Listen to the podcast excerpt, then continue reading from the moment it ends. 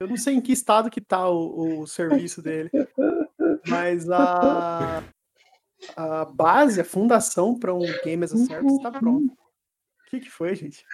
O Diego tirou uma caixa d'água ali para tomar água agora. Que caralho foi esse, Diego? Misturou, misturou uma brasilite de 200 litros e virou na boca. Cara, se você que tá ouvindo isso no Spotify depois de editado. Não vou entender nada. Twitch, procura esse time aí no Twitch. Ai, meu E olha a caixa d'água que o Diego tirou pra tomar água. Ai, o que tá acontecendo aqui? Quant- quantas horas você acha que esse podcast vai durar, meu irmão? Eu nem água trouxe, eu até esqueci. O Diego tá com o reservatório de Mato Grosso inteiro ali.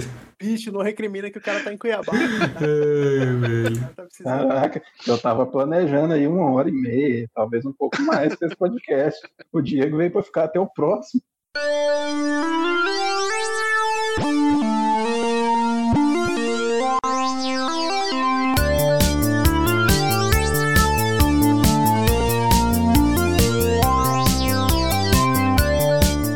Jadson se inscreveu no Prime. Parabéns, Jadson. Ô, louco, o que que é isso? Rapaz, muito obrigado. Muito obrigado pelo Prime, Jadson. Cara, nosso pri... Mano, o Jadson é nosso primeiro A sub nesse canal. A estrelinha, William. Olha lá, olha lá, ó, ele ganhou o primeirinho lá, ó, o fundador, mano, primeiro sub desse canal. Pra mim, pô, eu ainda vou jogar dinheiro na sua cara. Tá aí. É, rapaz. Coloca o efeito sonoro aí, William. É verdade, cadê os efeitos sonoros agora? É a hora. Ei. é muita tecnologia. Obrigado. Então, aos presentes a esta gravação, né, tanto aos presentes do lado de cá do nosso sofá, quanto do lado de lá, aqueles que estão nos assistindo pela Twitch, e também para você que está ouvindo depois pelo Spotify, Deezer, Apple Podcasts, suas plataformas favoritas. Muito bem-vindos ao décimo episódio do podcast do Conversa do Sofá e o primeiro de 2021. Espero que esse podcast saia, né? Porque não sei se todos sabem, se quem nos acompanhou aí no, no episódio passado, que aconteceu, mas não aconteceu. A gente gravou, foi uma conversa muito da hora, diga-se de passagem, mas infelizmente a gravação deu ruim. E, Se perdeu na. É, se perdeu, infelizmente. Quem, quem, quem tava aqui ao vivo acompanhou alguma coisa, porque ah, parece que também na live tava picotando, não tava muito legal não. Mas enfim, quem sabe faz ao vivo, estamos aqui mais um dia sob o olhar sanguinário do Vigia para esse podcast. só referência, só referência. Sanguinário. Só referências aqui. E dessa vez Capitão América, né? estou aqui com o William Marques, o Papai Platina. Fala aí, William. Olá, pessoal. Boa noite, sejam todos bem-vindos. Obrigado pelos primes e obrigado por estarem aqui acompanhando a gente e escutando as nossas belas vozes. Também Diego Matias. Tudo bom, galera? Boa noite, muito boa noite mesmo. Depois de um período de recesso, a gente volta para conversar fiado e falar um pouco das coisas que a gente tanto gosta. E o outro Diego Matias, que é o Thiago Matias, na verdade. Tudo bom? Alô, amantes da arte do videogame. Tudo bom com vocês? Obrigado pela, por participarem mais uma vez dessa nossa conversa enlouquecida aqui. Rapaz, enlouquecida tá a galera do chat aqui, porque o Galahad acabou de se inscrever e virar sub do canal. O que tá acontecendo, gente? O que tá acontecendo aqui hoje? Galahad, Olha mais conhecido como Luiz César o Emo. Rapaz, o que está acontecendo aqui? Muito o obrigado, efeito sonoro aí. Luiz. O efeito sonoro, efeito sonoro. É! Obrigado. Rapaz, hoje, hoje, hoje a coisa tá, tá, tá legal aqui, hein? A gente já começa Eu com queria- chave de ouro. E vamos lá, hoje a gente tem aqui alguns, alguns assuntos para falar no nosso podcast. O nosso podcast, para quem tá acompanhando agora, vai perceber algumas diferenças. A gente vai tentar falar um pouco mais sobre as coisas que a gente mesmo tá produzindo, sobre os jogos que a gente tá jogando, os textos que foram publicados, e um pouco menos sobre notícias, porque acaba perdendo um pouco o timing. Né? A gente às vezes é, traz um pouquinho da publicação do podcast em áudio, né, nas plataformas, apesar da live ser ao vivo. E até, até mesmo tem, tem semanas que o mercado de games está tão quente, tá tanta coisa rolando, que a gente fala de um assunto que às vezes não faz mais sentido para quem tá ouvindo. eu acho que dessa maneira, falando um pouco mais sobre o conteúdo que a gente está produzindo, fica uma coisa mais atemporal que as pessoas podem até escutar depois, né? Ah, o que, que os caras falaram de God of War? O que, que os caras falaram de Outriders? E assim por diante. O episódio está sempre lá. Eu mesmo consumo um pouco de podcast assim. Às vezes eu entro lá, sei lá, peguei um exemplo assim que aconteceu mesmo. E ouvi o mobs de God of War. Tipo assim, mano, quanto tempo faz isso? Sabe? Ah, Então, isso. é legal, eu acho que é um tipo de conteúdo que tem mais fator de replay para que vocês gostem e aceitamos feedbacks, né? Desde já. Feedbacks são sempre, são sempre muito bem-vindos. E para falar um pouquinho, né, assim, do que, que rolou essa semana, é, mais rapidamente, temos três textos do Thiago Flabra que foram publicados. Um é o nosso famigerado texto de lançamentos de jogos da semana, né? Então, sempre que você não sabe o que, que vai lançar aquela semana, tá guardando seu rico dinheirinho para comprar alguma coisa, mas não sabe exatamente o que. Todo domingo, o, ao finalzinho da noite, o Thiago publica os lançamentos daquela semana para você ficar de olho. Mas lembrando que a gente tem o famigerado Ultra Mega Power calendário de lançamentos de jogos de 2021, né? Mantido a sei lá quantas mãos, a umas seis mãos, que todos nós ficamos de olho aí no que, que vem sendo lançado, que vem sendo anunciado e adiado, né? E estamos sempre editando, atualizando, adicionando novos jogos lá no nosso calendário. Se você acessar a home do site, na barra lateral direita tá ali o link dele. Se não, a gente está sempre tweetando esse calendário porque ele é uma coisa, um conteúdo muito útil aí para todo mundo. O Diego até acabou de mandar o link dele aí para quem não estava sabendo. É só salvar nos favoritos e de vez em quando acessar. Ou Pra não se esquecer você, nunca. Ou se você pesquisar no Google lançamentos jogos 2021, é o primeiro resultado sempre. Exatamente. Tá lá. E ele é o calendário mais atualizado da internet. Hoje foi adiado o Deathloop, já tá lá no calendário. Antes deles adiar, a gente já sabia a data e atualizou lá. Então, Exatamente, os, os gnomes, os gnomos da Deep Web estão sempre nos informando dos adiamentos. né? e, e também do Thiago, né, como eu comentei, os três textos assim que a gente vai comentar agora é, são dele, promoções de jogos grátis da semana. Então, toda sexta-feira você pode entrar lá no site também e ver qual que é o joguinho que está de graça na Epic Games. Quais que são as promoções da Steam, né? Tem algum outro jogo de graça em algum outro site? Infelizmente a lista ainda não conta com jogos da PSN e Xbox Live, mas breve, em breve, vamos, vamos trabalhar. E a gente também tem publicado algumas promoções de jogos da Amazon, às vezes por texto e às vezes nas nossas redes sociais. Então quem puder sempre comprar pelos nossos links também, né? Fica a dica aí para vocês ficarem de olho. Hoje a gente até divulgou lá quando a Amazon retornou os estoques do PS5. Vale sempre a pena ficar de olho. E ele, Tá tendo uma chuva de Playstation hoje, né? Tá toda hora. eu acho que voltou estoque geral, porque eu vi Submarino, Carrefour, vi várias lojas. Sim, sim. E a galera comprou, hein? Que foram disponibilizados para o Brasil estão à venda nessas lojas. Estavam no barco do travado lá no. no- Tava no canal Play Evergreen, Tava Evergreen. no Ever, Evergiven. A, a Amazon, ela, ela tem um- uma equipe de que pratica bruxaria na hora da entrega, né? Se você apertar pra entregar, é capaz de você já ter o seu PlayStation 5 na sua casa. Não, Em em São Paulo agora tá com entrega no mesmo dia, igual o Mercado Livre. Os caras estão bravos, estão bravos. Impressionante. E ele também publicou uma review de Disc Room. É um joguinho publicado pela Devolver Digital. Confesso que não sei muito sobre o joguinho, li a review dele. Interessei 50%. Por quê? Porque parece um jogo diferente, mas ele é um daqueles bullet hell, sabe? É um negócio meio, meio hardcore, assim. Tem cara de jogos que o Diego odeia o Papai Platina também odeia, porém Platina. Depende, esse Bullet Hell aí é co-op ou não é? Não é co-op. Aí, Então. Como eu disse, Diego odeia. e agora vamos lá. Primeiras impressões. Tem alguns joguinhos que a gente tá jogando, né? Ainda não temos, acho que, material suficiente para dar um veredito e, obviamente, ainda não publicamos a review. Então, ele não se encaixa aqui no nosso Vale a Pena Jogar. E o primeiro deles é Paradise Lost, Papai Platina. Paradise Lost, para quem gosta de jogos narrativos, jogos é, adventures clássicos, hoje o pessoal costuma ch- chamar esses jogos de walking simulator. Alguns são chamados assim até de forma pejorativa, né? Porque não tem muito gameplay no sentido clássico da palavra, não tem muitas coisas para fazer. É, a maioria desses jogos, é, desses jogos, eles, eles é, se pegam muito fortemente na parte narrativa e na parte de exploração. E no caso do Paradise Lost é a mesma coisa.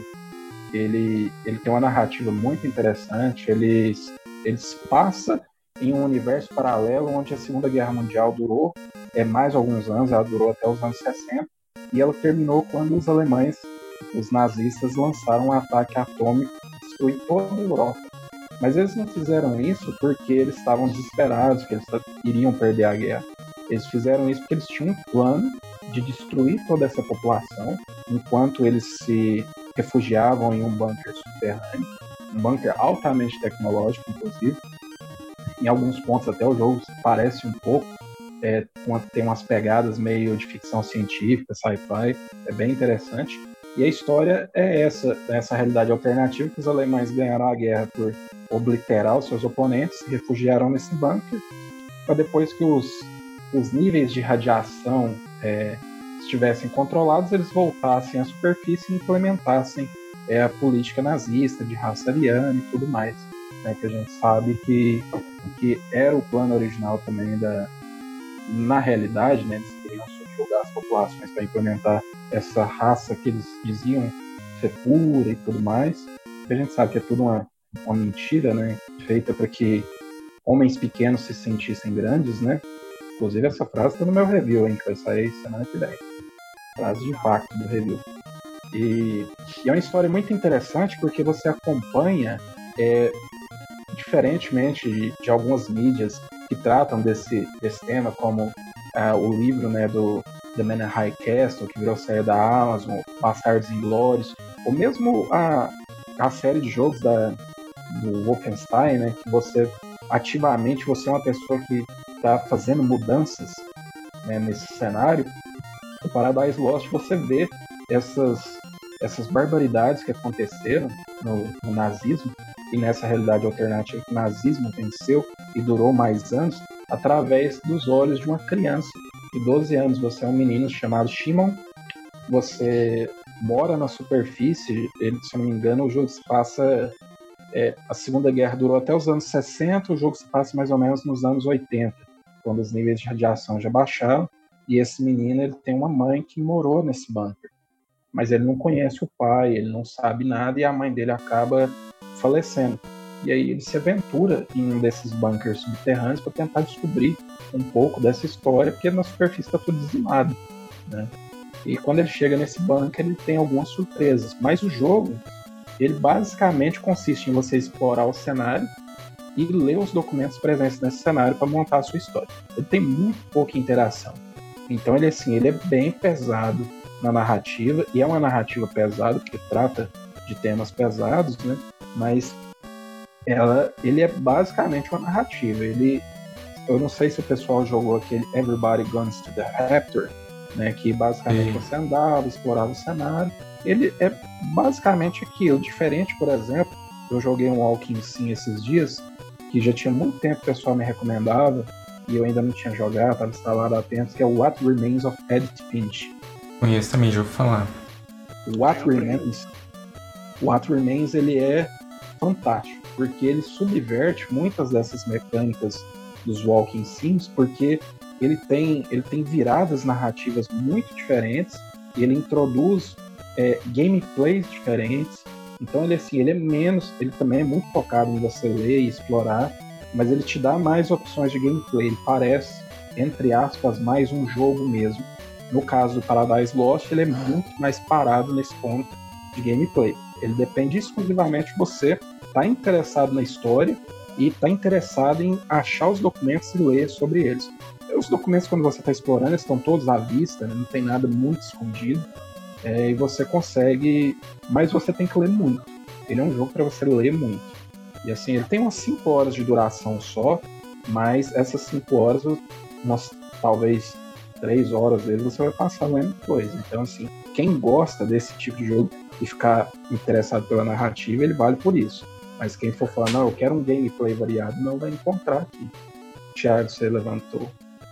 Duas coisas. Você mencionou sobre a diferença dele com, com What Remains of Edith Finch. E ele chega, ele chega no mesmo tipo de gameplay, por exemplo, do Life is Strange. Chegou a jogar? Que também é um jogo mais narrativo, tem uma espécie de gameplay, mas nada tão tão tradicional como a gente está acostumado ou... Ele tem menos gameplay que o Life is Strange, por exemplo. E dentro dos Walking Sims, normalmente você tem é, um jogo focado muito em narrativa, exploração de cenário e resolução de puzzles. Ele não tem resolução de puzzles, por exemplo. Então ele é um jogo bem narrativo mesmo. É, eu ia falar isso, porque, porque o Life is Strange ele faz uso da questão dos poderes, né? Do, um pouco do sobrenatural para você alcançar algumas coisas, né? Você vai, volta, tem que desbloquear algumas coisas. Esse, pelo que você falou, ele é bem um livro interativo. Quase, é quase, quase, quase não, uma camada acima do, daqueles adventures de texto. Basicamente. Ah, esses adventures de texto que você está falando é tipo visual novel ou não? Eu acho que sim. Acho que lembra um pouco. É, por exemplo, a gente, a gente fez, eu fiz o um review de Stories Untold no Nintendo Switch, que era exatamente isso, era um adventure de texto. Não chega a ser uma visual novel porque a interface dele é, é, ela não é dinâmica, ela não vai mostrando cenas, ela é estática. E você tem um cenário e quando você resolve, você resolve um puzzle por meio de conversas e diálogos, tipo, dando uma resposta certa, e aí você muda de cenário, e aqui você permanece naquele cenário. Tinha um jogo bem antigo, bem famoso, que era assim, mas agora eu não vou, começar, não vou conseguir lembrar o nome que era só a mãozinha, assim, sabe? Que só mostrava a mãozinha na, na tela do computador. Antigamente tinha muito click and point, né? É. Point and click. Point and click. Eu disse. Eu disse. É, e o William, e... ele, por, por ser pesado na leitura, ele tá em português? Ele tá totalmente em português, inclusive os documentos, quando você pega eles, eles estão. É, eles não estão só legendados, mas a interface do documento colocar em português e o que eu acho muito bacana. E assim, às vezes alguns documentos, como eles estão simulando documentos velhos, né, quase não dá para você ler, ele tem um botão que ele coloca o texto sobre o documento também, destaque e tal, então você consegue ler bem ele. E é igual eu falei, ele tem muito pouco gameplay, mas ele não chega a ser um visual novo porque você pode explorar livremente o cenário, assim. Ele, é, ele tem um foco narrativo e ele é bem linear, mas quando você está em, em em uma área, por exemplo, dentro daquela área, dentro daquele, daquela pequena área ou daquela área grande, você consegue explorar diferentes caminhos nela. Inclusive, você pode fazer algumas escolhas. É, durante a, a exploração, você encontra alguns computadores porque ele tem, ele não chega a ser steampunk, mas ele tem uma tecnologia mais avançada para a época. E ao mesmo tempo, ao mesmo tempo que ela é mais avançada, ela é meio arcaica. Então você tem uns tubões que você coloca no computador, um computador que controla esse bunker, mas ele funciona como um computador mesmo. Ele controla sistemas de irrigação, ele controla tudo que você pode, iluminação, tudo dentro do bunker. E a parte sci-fi fica porque você pode tomar durante, esse, durante o tempo que você está controlando e monitorando o bunker, você pode reviver ações que aconteceram no passado, quando ainda existiam pessoas nesse bunker que é um detalhe muito importante é você estar tá explorando esse bunker e ele está totalmente abandonado. E você não sabe o que aconteceu com as pessoas, tem vestígios né, da, da, vida passada dessas pessoas lá, mas você não tem ideia por que todo mundo sumiu. Por que, que não está aqui? Porque o pessoal não está na superfície. Né? Então isso faz parte do mistério e isso vai te deixando envolvido. E aí você pode tomar essas decisões sobre coisas que aconteceram, inclusive alterando elas. Isso é interessante até certo ponto. Por quê? Porque elas não mudam. Por mais que você tome uma decisão que, por exemplo, um documento que você encontrou dizia o contrário, isso não muda nada no gameplay. Só a decisão do final que tem uma alteração para você ver um dos dois finais do jogo. Ele tem dois finais e o final é bem sci-fi. E assim, quando, quando você começa a explorar, ele lembra muito a primeira vez que você entra, por exemplo, em Rapture, no Bioshock, quando você chega, é aquele negócio grandioso e megalomaníaco. Ele lembra muito isso, mas também para aí. Não tem. Você não vai encontrar inimigo. Né? Esses Walking Simulator sempre me deixam com um certo receio, porque eu sempre acho que vai ter, em algum momento eu vou tomar algum susto, sabe? Porque é uma atmosfera muito densa, você tá explorando, não tem ninguém. Você fala, ali vai ter um jumpscare. Mas É em primeira pessoa. tranquilo que não tem não. É em primeira pessoa. Inclusive você só descobre que você tá jogando com o menininho é, um tempo depois. Você sobe na plataforma, você vê que tem dificuldade, você vê as mãozinhas, você vê com a criança. E depois tem uma, uma interação, um diálogo dentro do bunker que eu não vou dizer pra não. E também isso não vai estar no review para não dar spoiler pra quem quiser jogar.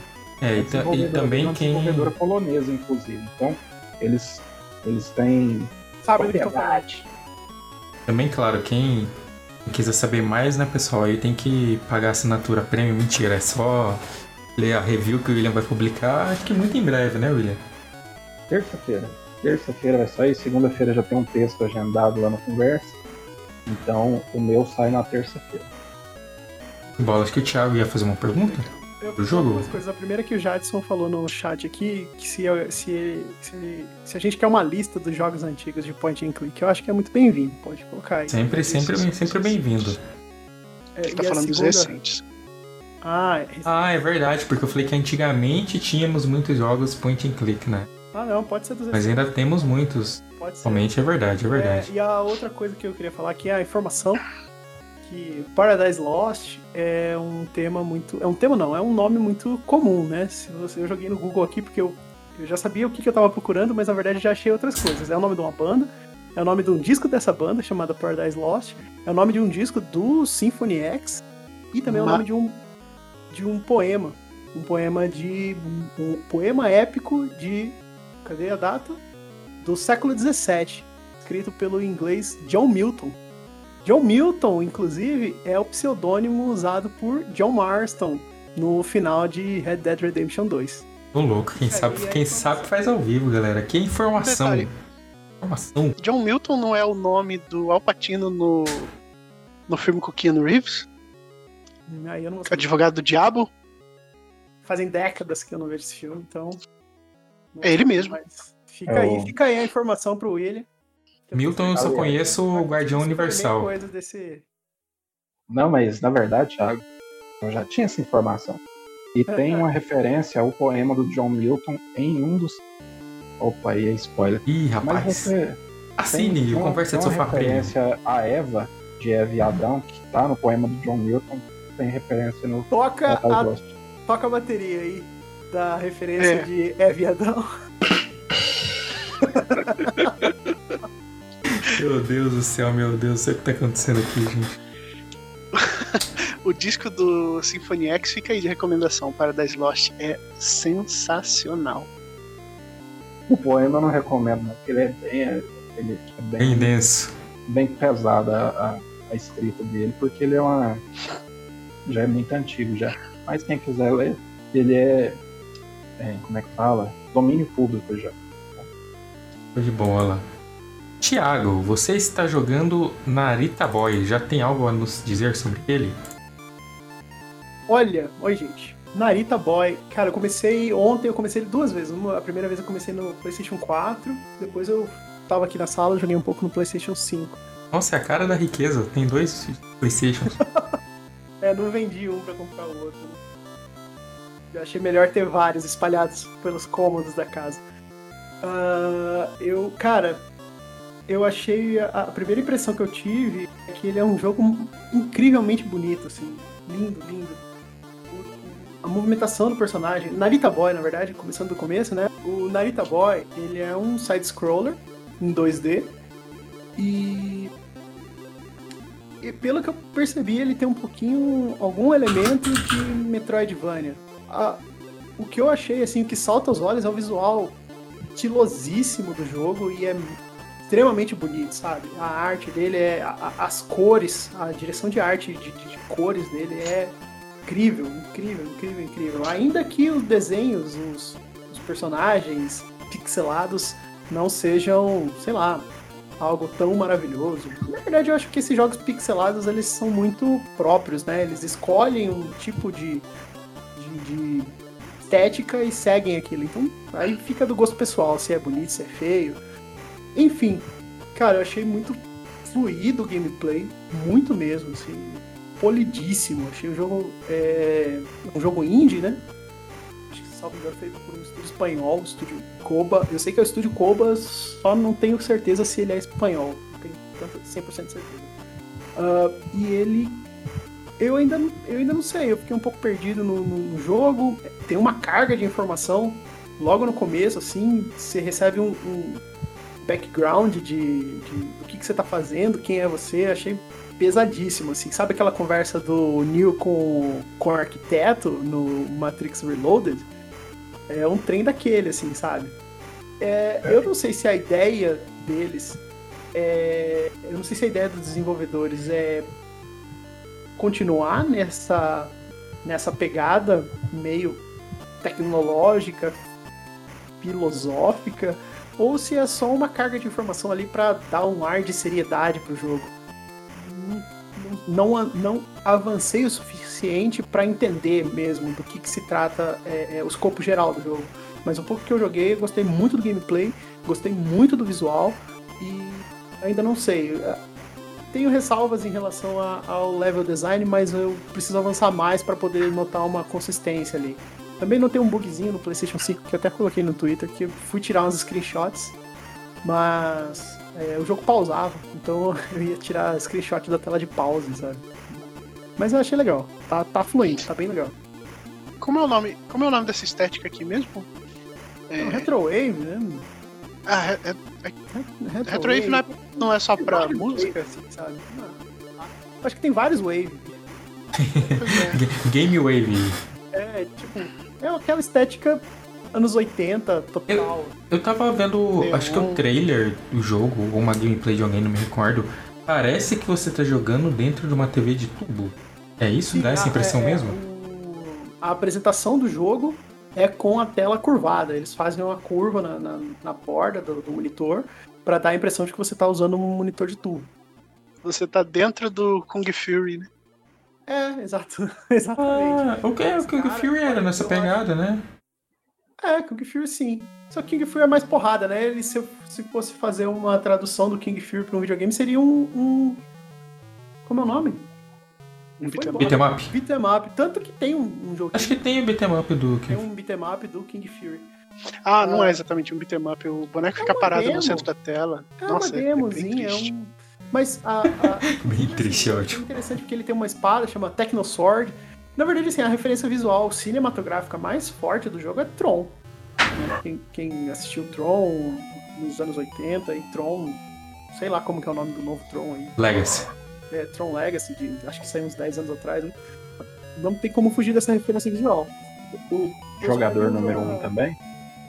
Eu ainda tenho que chegar nesse lugar, ele eu ainda não senti nada assim. Ele tem uma, ele tem uma camada de narrativa, ele tem uma, uma, ah. uma camada de você ser o eu não sei quem se é você, se a perspectiva é, é você que está jogando, mas tem uma camada de desenvolvedor e de produto, sabe?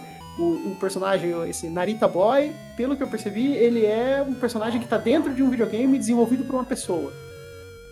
E aí você vai jogando e você vai meio que descobrindo a história. Ele é o Detona Ralph, então. É tipo isso. Talvez. Acho que sim. Ele é um produto derivado do jogador número 1, um, né? Não sei, não faço a mínima ideia. Se é um spin-off licenciado, não faço ideia. Não vi, Mas ele tem uma relação. Ele tem uma relação é, fato com. Talvez influência. Talvez influência não, não, não. direta, porque eu vi no site do, do da, da, desenvolvedora, porque o William comentou sobre jogador número 1. Um, Exato. Aí, né? E eu fui atrás, e o William mesmo falou. O William colou lá um texto no, no, no, no Zap falando sobre referências do, do, dos desenvolvedores. Uma delas, explicitamente, era, eles citavam o jogador ah, número 1. Um. E citavam eu achava também... que. Eu achava que além de. Ah, é uma referência, ok. Ele cita também He-Man He e Starfighter, que eu não vou saber que filme é. é. Eu achava que ele era de fato um, um subproduto, sabe? Um spin-off. Mas assim, ele tem, um, olha, ele tem um combate de espada assim que eu achei maravilhoso maravilhoso. Tipo, a melhor representação de sabre de luz 2D que eu já vi na, na vida. Mas por enquanto é isso, eu tenho que avançar mais para poder fazer a review. E eu, mas eu acho que vai ser bem legal. Bola. Legal, Diego, você tá jogando Monster Gen Steel Titans 2. Meu Deus, que é isso? Na verdade, não. Na verdade, eu, eu, ele pulou pro fim da, da fila. Eu tô jogando agora Outriders. Então, cancelou o desculpador. Fale sobre Outriders. É Outriders a febre do momento. É verdade, todo mundo tá jogando, né? Eu vi várias lives na Twitch, galera focadaça. Ele saiu no Game Pass, né? Então, muita gente que tem Game Pass, mesmo no, no, no console passado, eu acho que tá jogando. Não, não tenho certeza se ele saiu pra, pra geração passada, mas eu Nossa, por, um momento eu pensei assim, não, mas não tem pra 360. Mano, eu tô. Tipo, eu dei um salto temporal estranho agora. Shonex. Next e saiu pro PS4. Shonex. Verdade. Exato. É, então muita gente está jogando, tem muito vídeo sobre ele no YouTube, dica, enfim. E o que, que é Outriders? É um. é, ele tem o estilo dele e ele tem a, a categoria dele, né? É um game, game serviço. É um game serviço, é um, é um live service, você joga ele sempre online. E o formato dele é uma eu, eu, não, eu não joguei Gears of War, então eu não sei fazer essa comparação direta. Pra mim, a comparação mais próxima é The Division. É parecidíssimo com The Division. Você diz em termos de gameplay. Jogabilidade, exato. Jogabilidade. Jo- é Personagem em terceira pessoa, cover em muro e parede. Claro que isso nasceu e popularizou com Gears of War. Mas a fluidez da troca de um cover pro outro é total The Division. Exceto que ele é um jogo de fantasia, né? É um jogo sci-fi.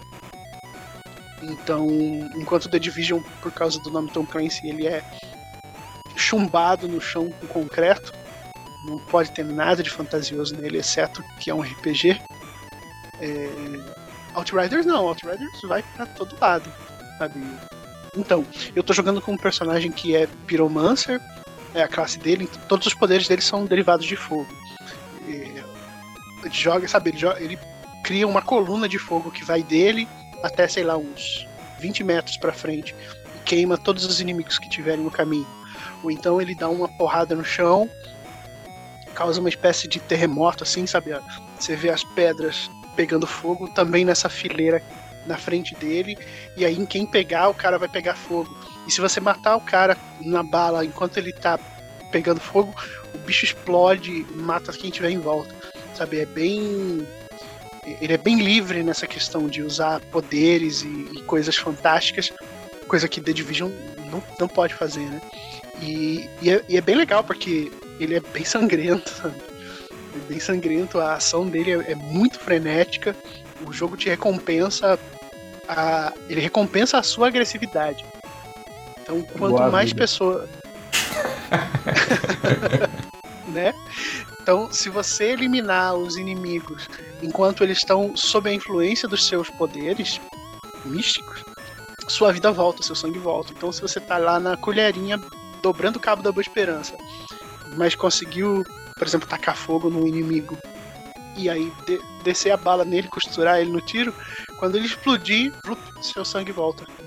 Então essa essa ele sempre te, te leva a avançar, ele sempre te recompensa por ser agressivo e, e- e- embora você tenha de fato que tomar cuidado porque tem hora que o tiroteio pega e você morre em dois palitos pra, pra Que se jogo que perder. tem isso, e-?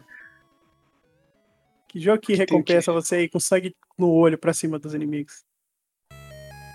Não pegou Você- agora, são tantos. Platinou o jogo aí agora, esses dias. aí. Blasphemous, Blasphemous. Não platinei ainda, mas. Tá quase, tá quase. É, Blasphemous é, é um pouco. Um pouco. Eu tava falando do Doom, gente. Ah, eu sei. É, Cara, isso é. mostra aqui no Discord, pô, me deixa na mão, cara. podia, podia fazer assim, qual jogo, William? Qual jogo? De- depois eu O falo jogo- um pouquinho de. Qual, de qual jogo final, da... Um jogo de duração eterna. Esse aí nem me pagando, que isso, Jadson? Que isso? E o, o, o Outriders, ele, ele é co-op até quatro pessoas. Eu ia te dizer, ele é- não só é co-op, não só é cooperativo até quatro pessoas, como ele é total crossplay.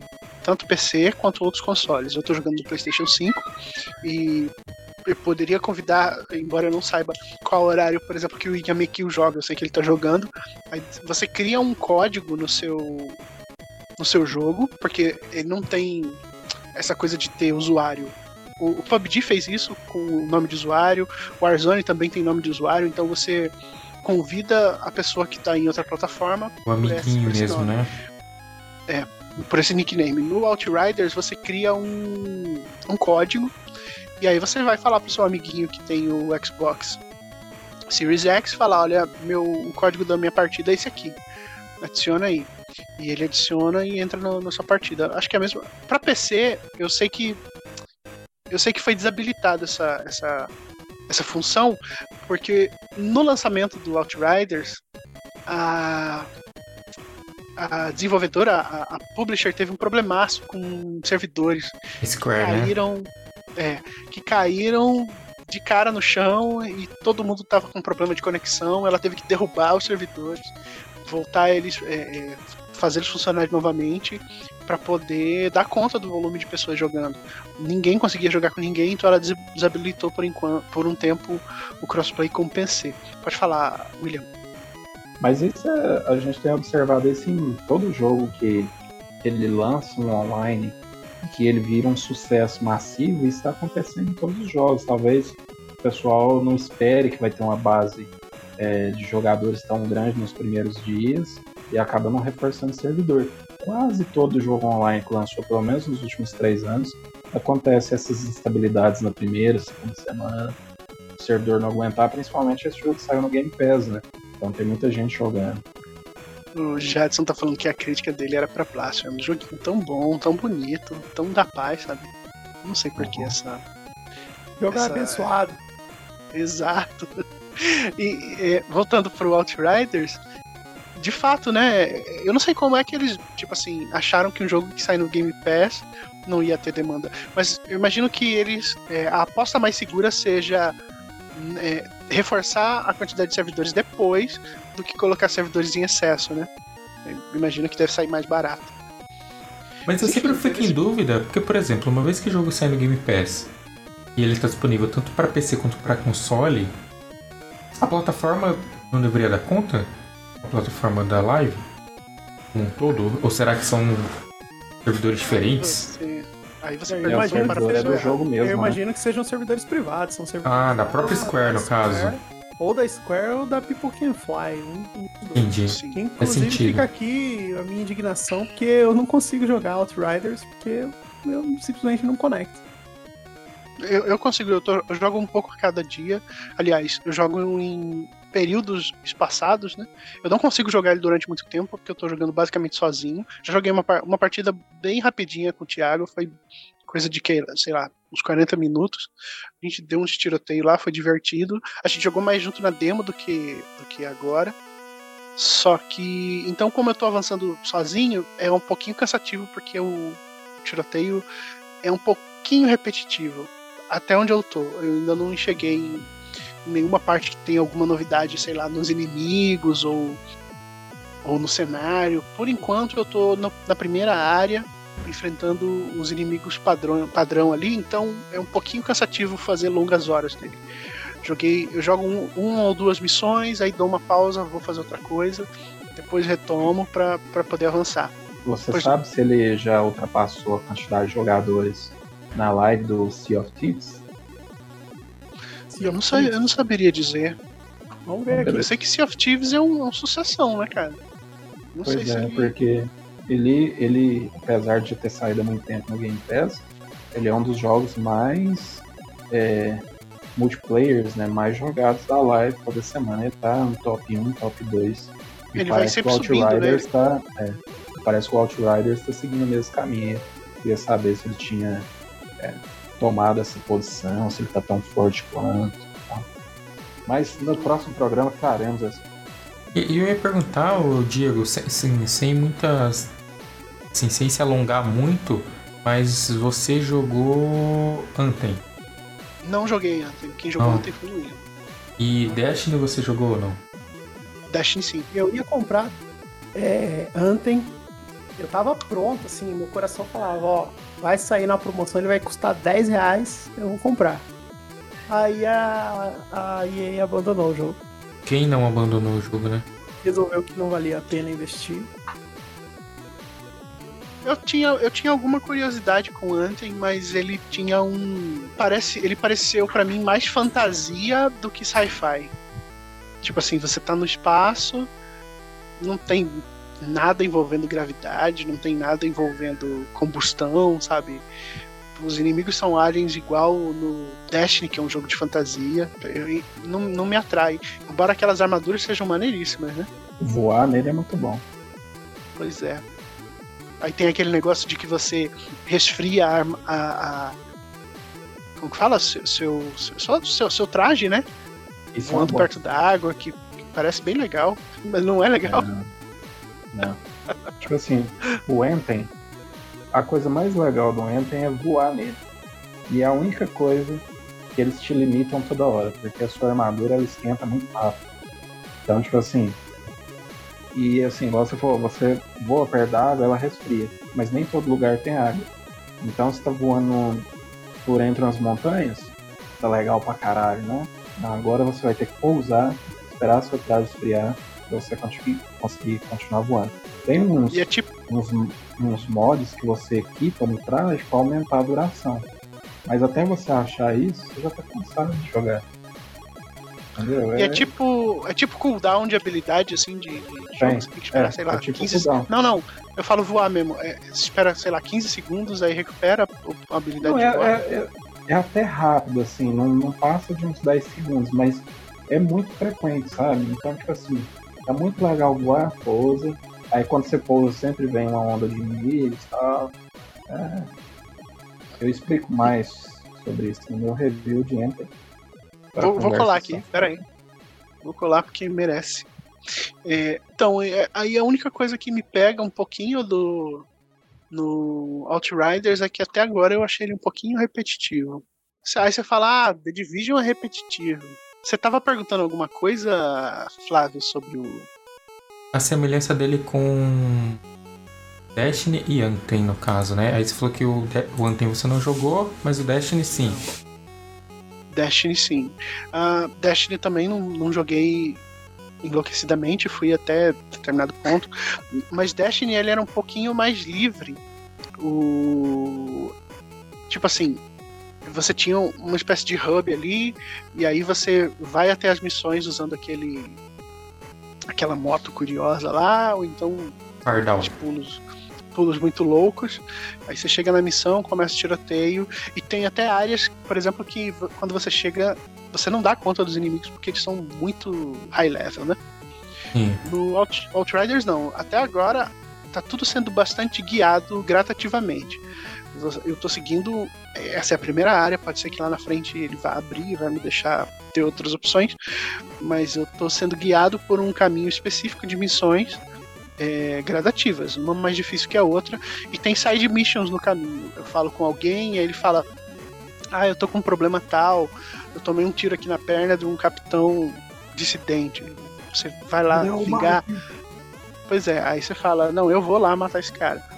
E, e é interessante porque o jogo dosa as missões de maneira bem gradativa.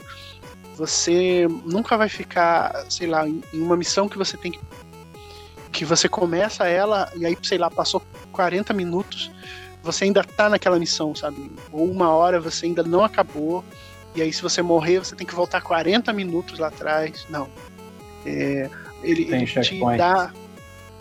Exato, ele te dá checkpoints bem. bem. É, é bem de maneira bem constante. Então você terminou uma missão aqui. Antes de você. Aliás, você terminou um trecho da missão, não é nenhuma missão antes de você ir para a parte que você vai enfrentar os inimigos e o chefe dela, ele bota uma, uma bandeira no chão lá e dessa bandeira você pode viajar de volta para sua base, é, mudar sua arma, vender itens, comprar equipamento, né, comprar uma calça nova para seu boneco, vender uma máscara que tá velha lá para o vendedor, cortar o cabelinho, mudar a cara. Você pode mudar a aparência do seu personagem a hora que você quiser. Você, então, você volta ele... sua base, vai lá no barbeiro e muda tudo. Ele, ele é muito mais um single. Uma coisa errada, eu acho. Um single player co-op do que um game as a service, então. Ele é os dois, só que o. Porque o.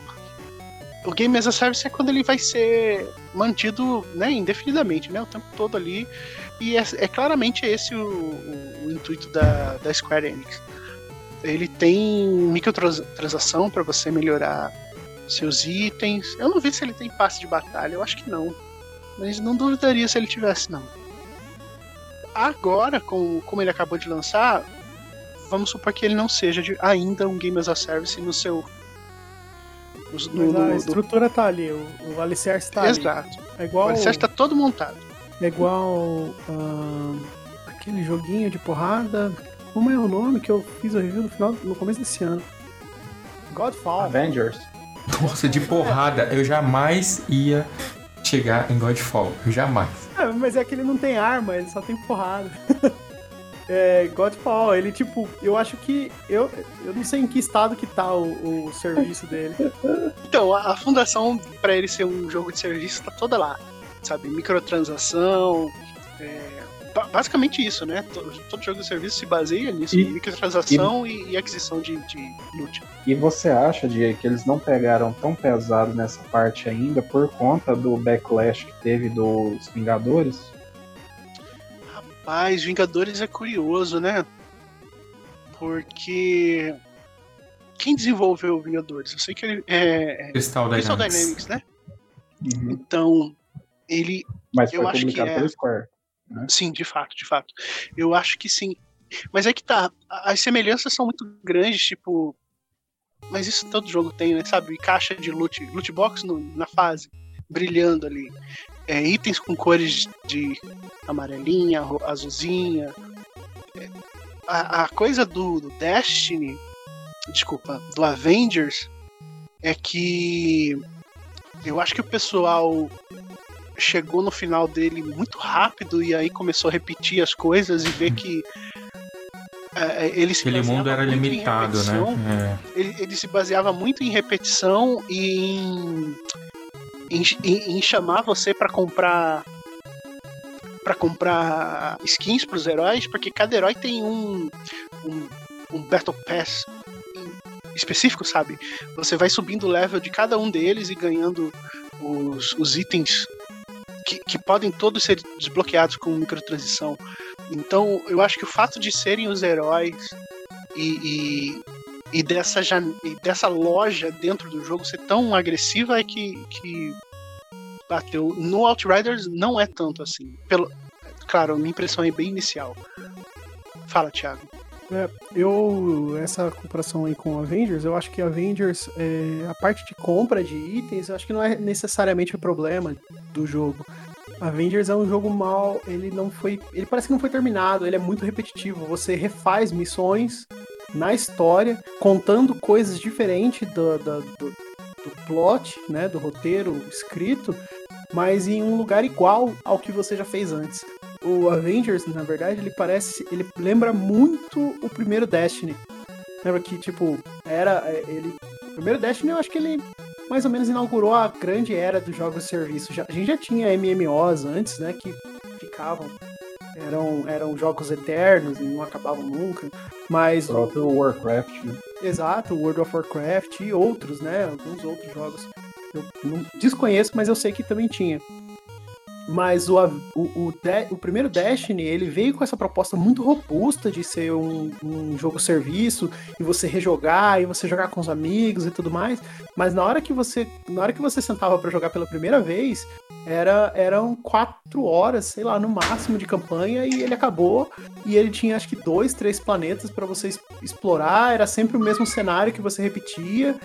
E, e, o jogo só foi engrenar mesmo quando saiu uma grande expansão lá na frente que deu um, uma. Um, como é que eles. Eles dão um nome para isso que, tipo, meio que. É um Renasceu a base, né, cara? É, eles reconstruíram o jogo, eles fizeram um overhaul ali reconstruíram tudo, trocaram dubladores, mudaram a estrutura de missão, lançaram raids, que é aí que o jogo foi engrenar. E, é, e esse jogo refeito serviu de base para o Destiny 2. O problema é que Avengers ele foi lançado quando já existiam os erros do primeiro Destiny e já existiam os acertos do segundo Destiny. E ele incidiu nos erros daquele primeiro jogo. Então, eu acho que o grande problema de Avengers ele tá aí. A campanha é muito boa. É, eu, eu joguei muito Destiny 1. Eu gosto muito. Assim, Destiny 1, tipo, é um jogo assim, falo, nossa, esse eu joguei. Esse eu, esse eu me diverti, assim, eu era, era fã, podia, podia dizer que era fã de um, de um jogo.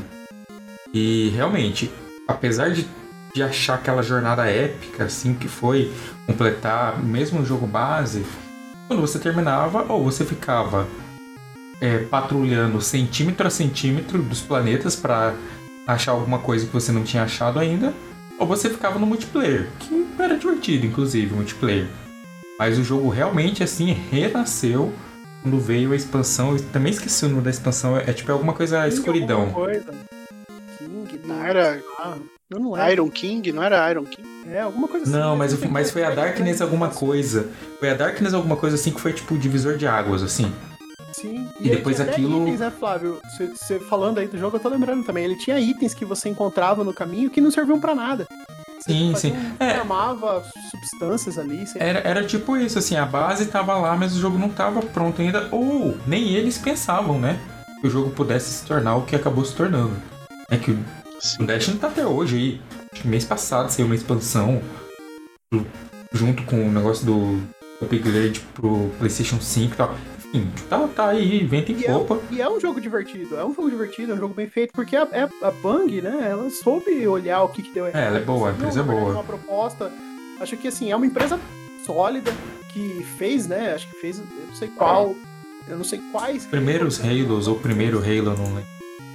Mas fez, tipo, o, o que a gente tem hoje de Halo foi feito pela Bang, a- assim, a base do jogo, né, o, aquele jogão Sim, sim. de FPS muito bom. E é esse... esse Mais ou menos muito bom. núcleo né? de. FPS, é, esse núcleo de, de- de mecânicas de FPS foi muito bem implementado no Destiny. Acho que eles só não souberam entender o que era o serviço que eles estavam prestando naquela época, mas eles refinaram, chegaram a conclusões né, do que estava errado e modificaram o jogo. O jogo é bom. Sim, mas voltando aqui, mas em relação a, a jogo como serviço e, e loot boxes, ele tá muito mais próximo do The Division do que do Avengers. Sabe? É, é muito parecido mesmo. Parece um. um reskin, sabe? Guardadas as devidas proporções, porque a estrutura de missões dele é diferente, né? No The Division é tudo aberto. Você recebe a missão, mas você pode ir lá na, na área mais difícil, você vai tomar um cacete, mas você pode ir. E por enquanto o Outriders é linear. O, o principal dele ainda é um pouquinho linear e com dificuldade gradativa. E super parecido com The Division. Show de bola. Então, num futuro, teremos review de Outriders. Conversa do Teremos sofá. sim, senhor. Teremos sim, senhor. Papai Platina, você já começou Black Legend? Começaria se eu estivesse vivo. Vivo? Como assim? Que isso? Aquela, aquelas creepypasta que começa assim, né? Ela estaria em tal lugar se ela estivesse viva. Não, eu ainda não comecei o Black Legend, vou começar ele é, essa madrugada agora, ainda tive a oportunidade de jogar, mas o que é Black Legend? Black Legend ele é um, um RPG de turno. é, ele tem uma pegada assim bem além de ser um RPG de turno, ele também envolve bastante estratégia, estilo XCOM, por exemplo. Você tem que planejar suas ações para executar diferentes combos nos inimigos. O Black Legend você vai explorar uma cidade do século XVII. Né? Ele é bem, ele é, ele é quase semi-medieval. Ele tem uma arquitetura medieval, mas é uma cidade que já começou a, a entrar numa era mais tecnológica para a época, né? Mas é- ele é muito focado em alquimia. Existe um, um- um alquimista chamado Mephisto que lançou uma espécie de vapores venenosos, uma fumaça meio mística, meio mágica na cidade, que ela acaba é, dominando essa cidade e gerando uma série de, de crenças, né? Existem muitos fanáticos nas cidades que adoram esse Mephisto como se ele fosse um deus. E essa fumaça vai enlouquecendo as pessoas e elas começam a ficar mais violentas. Mas... E a sua, a sua pare, né, a sua equipe, ela vai. Né, são, vocês são dissidentes, vocês querem, o objetivo é derrotar o Mephisto e tirar essa neva que está aprisionando a cidade. E aí você tem essas classes, né? Você pode desbloquear. Uma coisa que eu achei bem legal de, de quando é, a gente pediu o jogo, que eu dei uma lida em algumas coisas sobre ele, é que você pode desbloquear até 15 classes, e essas classes elas são é, híbridas, né? Então, você está jogando com um personagem, você liberou é um tipo de poder para aquele personagem, para aquela classe. Mas aí você quer mudar de personagem. Aquele poder que você liberou, você vai poder usar ela nessa outra classe. Então, assim, o jogo te incentiva a ficar mudando de classes toda hora para você liberar cada vez mais power-ups, né? Para você é, usar nessas com esses outros companheiros da sua da sua patrulha, né? Então assim, e a atmosfera dele é, é bem legal, cara. Ele tem uma visão, ele, ele fica alternando a câmera. Quando você entra em combate, ele muda para uma câmera mais isométrica, com uma meia altura, não chega a ser aquele isométrico que você vê do topo para baixo, né? Você vê ele meio na lateral, né? Então, tipo um XCOM mesmo, né? E quando você vai conversar com o NPC, ele vai com a câmera por cima do ombro em terceira pessoa. Então, assim, ele ele parece mescla bem as duas. Mescla, mescla bem as duas dinâmicas de câmera, assim. Isso. E eu achei essa atmosfera dele muito interessante, cara. Essa, esse negócio de você usar diferentes alquimias, diferentes é, poderes e você poder. É, esses movimentos que você libera, você poder usar em outras classes, você podendo fazer essas classes híbridas.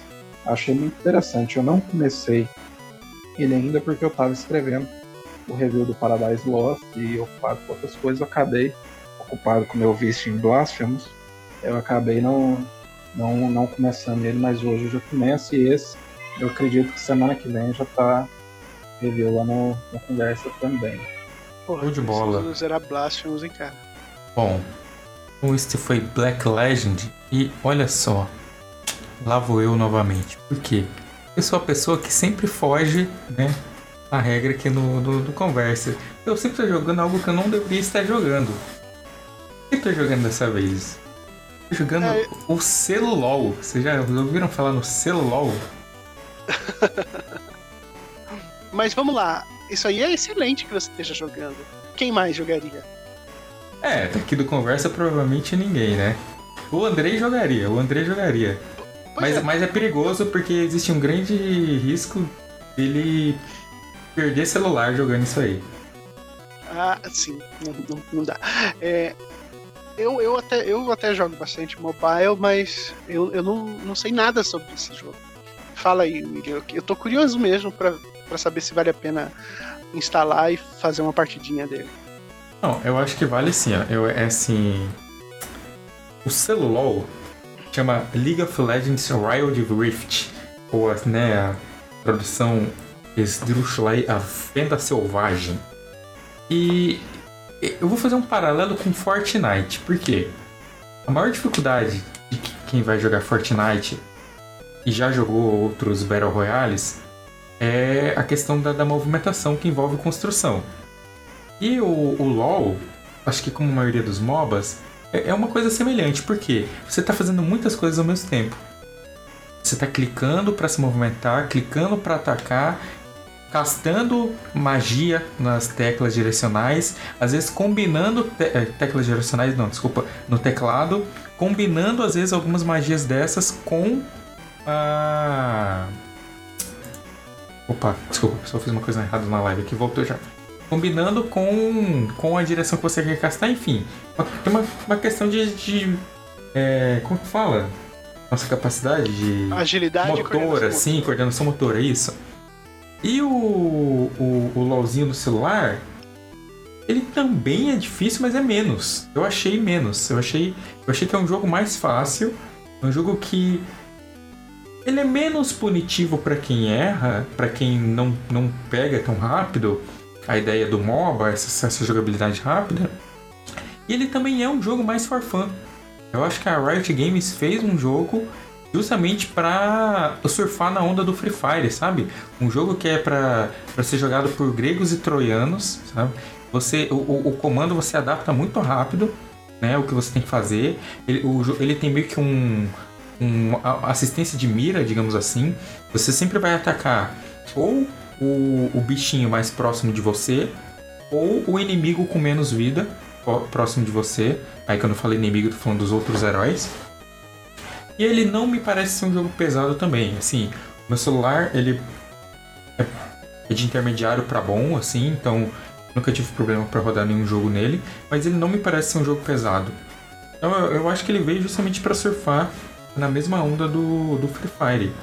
E tem algumas diferenças né, do, do LoL de, de computador para o LoL de celular. É, essa, tem essa questão da, da, facilidade do jogo te dar algumas assistências, mas o próprio jogo, né, dentro do jogo, algumas coisas são mais fáceis. É mais fácil de você destruir a torre inimiga. Quando você chega na base do inimigo, tem uma camada de defesa a menos que tem normalmente no computador. É, as partidas são muito rápidas. Eu acho que eu não joguei nenhuma partida que demora mais de 20 minutos. Isso porque a gente já tava assim, nossa, tá demorando, né? Porque a maioria das partidas acaba ali entre 10 e 15 minutos. Então eu acho que vale, né? Se a sua pergunta foi, vale a pena instalar para jogar? Eu acho que vale. Eu acho que mesmo para quem não gosta de League of Legends no PC ou para quem nunca experimentou MOBA, eu acho que vale o teste.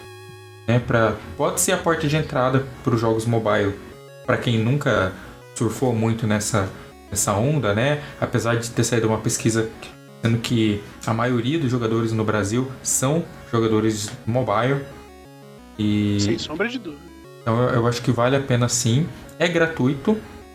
Tem o mesmo mercenarismo do, do LOLzinho de celular, né? Você entra lá, se você quiser as roupinhas bonitas, os, os bonecos que brilha, os negócios com referência à cultura pop e tudo mais, as roupinhas são todas pagas, não são baratas, né? Felizmente ainda não gastei dinheiro com o celulol. Tenho, ga tenho, tenho, ga tenho, gastado algum dinheiro com o Valorant, então, de certa forma, o senhor Rito Gomes continua, né, sendo beneficiado aí pela, pelo bolso. Mas eu acho que vale a pena sim. Acho, acho que é isso. Não, assim, não tenho muito para falar porque é o LoL que a gente conhece. A gente vê aí pessoas jogando, comentando e tal. A diferença é que é mais fácil é mais fácil. O celular, ele é mais convidativo, ele tem uma curva de aprendizagem muito menor, até porque ele você já começa com os tutoriais, assim, bem basiquinhos. Você entende essa dinâmica que eu falei do tipo, vou atacar o bichinho mais próximo ou o inimigo com menos vida. É... Ele te fala assim, ah, você tem habilidades que você nem precisa mirar, tem outras que você precisa. E aí, assim como o LoL de computador, é aquele negócio, você vai meio que masterizando os heróis que você mais se adapta, né? Aqueles com quais você melhor se identifica. Eu tô vendo aqui, tô vendo um vídeo aqui abrindo a aba, aba anônima, senão vai. Senão tá perdido, meu. meu o seu YouTube vai achar que você é louzeiro, né? Daqui a vai pouco vai estar tá indicando só conteúdo jovem, né? Pra gurizada de pois 13, é. 14 anos. Vídeo do tá, tá. É, Joãozinho LOL. O outro é o Master LOL of MT, vai só esses aí que vão aparecer é. pra você. Tá, tá, é bem bonito e parece é. simples assim. Olha, é, é, a gente tava até zoando que ele é mais bonito que o LoL de computador. Porque o LoL de computador depende da sua máquina, né? Apesar de se não ser um Sim. jogo assim extremamente pesado e tal, ele depende da sua máquina. Então, se você colocar tudo no low, né, no configuração de gráfica mais baixa, ele vai ficar feinho, digamos assim. Enquanto o LoL de celular é o que é. E tem até 60 FPS. Você pode ativar 30 ou 60. Ixi. Ixi. Colocar o LOL no low? LOL no. ele, ele deixou preparado, ele sabe. Ele. Nossa. William não dá isso aí é coisa. Isso aí é coisa de jogou Demi. Cortou, seu. Cortou. Olha, felizmente cortou. cortou mas Infelizmente a gente entendeu mesmo assim. Cortou, mas a gente entendeu mesmo assim. Fala de novo, eu não entendi. Isso é. Cortou de novo. O Discord não Caraca, quer que o Thiago faça essa piada. Essa, essa, essa piada é proibida. Olha aí, a piada proibida. Pá, motou ele, cara. Não fiquei antes. Antes fosse eu. Foi isso aí mesmo. Vamos lá, vamos lá. Vamos ver o que, que tem aqui mais. A gente, vixe, ainda tem muita coisa para falar aqui. Diego, Monster Energy Supercross. Você já tinha falado um pouco sobre ele no episódio passado, o, o famigerado episódio perdido? Só para finalizar, qual é o seu veredito final? Jogo dificílimo, é, que ele tem cara de ser super legal, mas ele não, não me ajuda, sabe? Ele, ele não facilita para quem acaba, quem nunca jogou essa série, né? Monster Energy, que é o 4, quarto jogo. Ele, ele não, não auxilia os novatos, não tem um, sabe, um tutorial sequenciado ensinando exatamente é, é, fazer as manobras. Ele tem um tutorialzinho no começo, fala, olha, essa manobra aqui chama isso, você faz dessa maneira. Não fala para que, que serve, não fala se ajuda a fazer a curva melhor, não fala se ajuda na aceleração. Aí tem uns desafios. É, depois que você cumpre uma corrida, ele te dá. Porque é um evento oficial, né? Aí ele te dá tipo. Como se você fosse fazer um evento de exibição para ganhar. ganhar fama, sabe? Esse tipo de coisa. Então você tem que executar quatro whips whip de chicote. Né? Quatro. Exato. Quatro movimentos desse. O que, que é um whip, cara? Eu não faço ideia. Quando eu tô jogando na corrida lá, eu, eu chacoalho meu, uhum. meu, meu, boneco, a moto, no, no meio do pulo, aí ele fala assim: eu ganhei um ponto. Executei um whip. O whip é quando você. Meu, meu irmão mais velho que eu, um ano mais velho que eu, ele faz motocross ele quando você joga a sua roda de trás assim para frente e volta ela, esse é o whip. Exato. Aqui tem informação. É o que eu imaginei. É o que, é o que eu faz foi, né? Irmão, foi o que eu imaginei. É ele é rico. É quando você faz o famoso rabo de arraia. Nossa, mas. E aí, beleza, eu fui para esse evento para executar quatro whips. Rapaz, eu girei essa moto de todo quanto é lado que você pensar. Eu falei, não, eu vou jogar essa minha, minha essa, meu, essa minha roda traseira para frente. E fiz, cara, e rebolei aquela moto ali de todo jeito. E não dá, dá certo, rabada. cara. Pois é. Dá uma rabada no ar. Porque o, o, o jogo não te ensina a executar a manobra. Ele, você ganha pontos com ela, mas se vira aí, meu filho. Boa sorte. E, e cara, é dificílimo. Manter aquela moto desgraçada naquela pista é um terror. Você acha que ele não ensina isso porque ele, ele imagina que você tenha jogado os jogos anteriores? Cara, e é curioso porque diferente do Ride, o, o Ride também tem uma curva de dificuldade bem elevada, só que ele é um simulador de, de moto, de corrida de moto, né? E ele tinha uns problemas seríssimos de, por exemplo, para você passar para a próxima fase, você tem que fazer essa pista aqui desse jeito, conseguir esses pontos com esses, essas estatísticas, né? Não pode sair para fora da pista, não pode isso. E se você não fizesse, você volta e vai repetir quantas vezes forem necessárias. Ele bloqueia o resto do jogo para você. No Monster Supercross 4 aqui, ele não bloqueia. Você pode seguir sua carreira inteira chegando em último. Você vai para a corrida seguinte, vai para a corrida seguinte sem problema. Você pode ser, você vai ser o pior da temporada. OK. É, mas eu acho que ele não fala, por exemplo, ele não tem um sistema de carregamento de saves do jogo anterior para você de repente manter o seu boneco, sabe? O personagem que você criou, os patrocinadores que você criou. Ele não trata como se fosse uma temporada sequencial. Não, é um, é um jogo novo, só tem o número 4, mas a.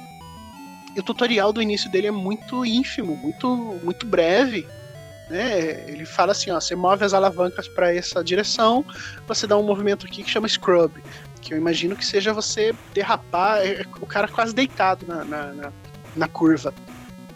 Mas e é isso. Boa sorte, vai lá. E, e dificílimo, dificílimo de, de controlar. É, tem horas que você consegue, você pega assim a manha, você, você empolga e pega, consegue fazer umas curvas certinho, consegue dar uns pulos muito bem pulados e vai. Só que cada erro ele te pune de, de maneira tão forte que você vai lá pro último lugar e para conseguir recuperar é, é, um terror. Pergunta. Só, só para dar mais uma informação do Motocross. O scrub é quando você pula e coloca sua moto toda na horizontal. Você fica todo na horizontal e depois volta. E eu acho que eu interrompi o Thiago, que ele ia fazer uma pergunta eu acabei falando por cima dele. Olha aí, olha aí que curioso. Eu não, tentando não. fazer, eu tentando executar o whip nas, nas provas, ele dizia que eu tava fazendo o scrub. E o tutorial, ele ensina a fazer o scrub no chão, não no ar. Olha aí. Eu acredito no Papai Platina, eu acho que o jogo tá errado e o William tá certo. É, pode, pode pesquisar isso. Ó, pelo, que, pelo que você está falando, o jogo ele tem um, um, certo problema, né? Assim, em questão de. Parece que ele não quer se fazer jogável, vai. Assim, ele parece que ele. não é convidativo, não, ele não te convida, ele não parece que ele não te dá motivos para jogar. precisava ter. Ele, ele tem uma barreira muito maior do que ele precisava ter, porque o jogo é todo good vibes, sabe? Uhum. É, um, um, jogo que é bem nessa vibe é o Dirt 5. Não, Dirt ah, tá. 5 que saiu agora. Sabe, ele é todo good vibes e o Dirt 5 é arcade, né? Ele, ele deixa você se divertir numa boa no jogo. O Motocross Monster Moto Supercross 4, ele também é good vibes. Se você se você treinar muito, é tipo assim, ele te dá uma dor de cabeça que todo o pacote dele não deveria dar. Ele não é um jogo sério sabe? Nada dele é sério. Ele é bem. É motocross, né? Vamos lá. Não é, não é um jogo de guerra. Ele é para ser divertido, ele é para ser. Pelo menos essa é a impressão que eu tenho. Né? É... Só que ele não, ele não te dá. Ou, ou ele não te dá a informação para você aprender a levar a sério, ou ele não te dá as facilidades de um jogo arcade, que é para você não precisar. Entendeu? Então você vai você vai eu tô indo do Jadson falando. Exatamente, não dá motivo pra jogar. Então você, você vai. É, é, sabe, o, o controle da moto é muito legal quando você consegue. Mas, meu amigo, você dá uma deslizada ali, você faz uma curva errada, acabou. Você vai pro 22 segundo lugar e, e, e, a prova tem. A, a prova no, no, no, tempo mais curto, né? Ela tem 10 minutos mais acho que uma ou duas voltas. Ela não é, não é por volta, igual a gente é, tá Então é você estranho, vai. Porque os primeiros, eu tenho dois aqui instalados. Eu nunca joguei ele, mas eu li sobre na época que comprei. Sobre a dificuldade da platina não tem tanto. E o pessoal falava que era um jogo muito fácil por ser. Ele era mais arcade. Será que isso, essa crítica impactou e eles tentaram fazer um negócio mais simulação no 4, talvez? Talvez eu não, eu não sei. É possível. Eu não sei se ele mudou de desenvolvedora, mas a desenvolvedora dele hoje é a mesma do Ride. É Mercury alguma coisa. Eu ia falar Mercury Steam, mas não é Mercury Steam, é a do, dos últimos Castlevania. É, acho que chama só Mercury. Então ela é uma desenvolvedora de jogos de simulação, né? De repente ela quer ganhar esse público mais hardcore que eu imagino que deve estar tá dando pirueta a torta direito, sabe? Pega o jogo e, e sabe tudo que tem que fazer. Mas eu acho que para quem nunca pegou, se você vai pegar, olha esse jogo aqui, parece legal, vou comprar pro meu filho. Uh, se seu filho não é o, o irmão do Papai Platina, eu acho que ele não vai ter muito, tirar muito proveito disso não. Porque é frustrante, é bem frustrante. Ele não, ele não te pune, como eu falei, em nada. Você vai da primeira à última corrida sendo o pior piloto de todos. Mas... A desenvolvedora é a Milestone. Isso, Milestone. que é a mesma do Ride, né? É Exato, é a mesma do, do Ride. Motor Energy. Uhum. Que é a mesma do MotoGP também. E o MotoGP é. parece ser mais equilibrado nessa, nessa parte de arcade, eu digo, sabe? Menos Dá, deu até uma saudade de jogar o Ride 4, mas é difícil, bicho. Nossa, difícil mesmo mas pelo menos você sabe que você tá num negócio. Sabe, toda a proposta dele é essa. Diferente do, do Monster Energy, que até tem nome de energético, não tem como você querer seriedade disso. Mas sabe onde Só tem o... energético também? No jogo do Kojima. Só o Kojima leva energético a sério, bicho.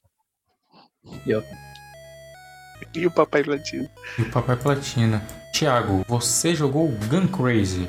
Aliás, só para complementar, quem quer a review desse jogo nada convidativo, que o Diego acabou de comentar, está lá no Conversa de Sofá, foi publicada hoje. Thiago, Gun Crazy. Uh, Gun Crazy para Nintendo Switch.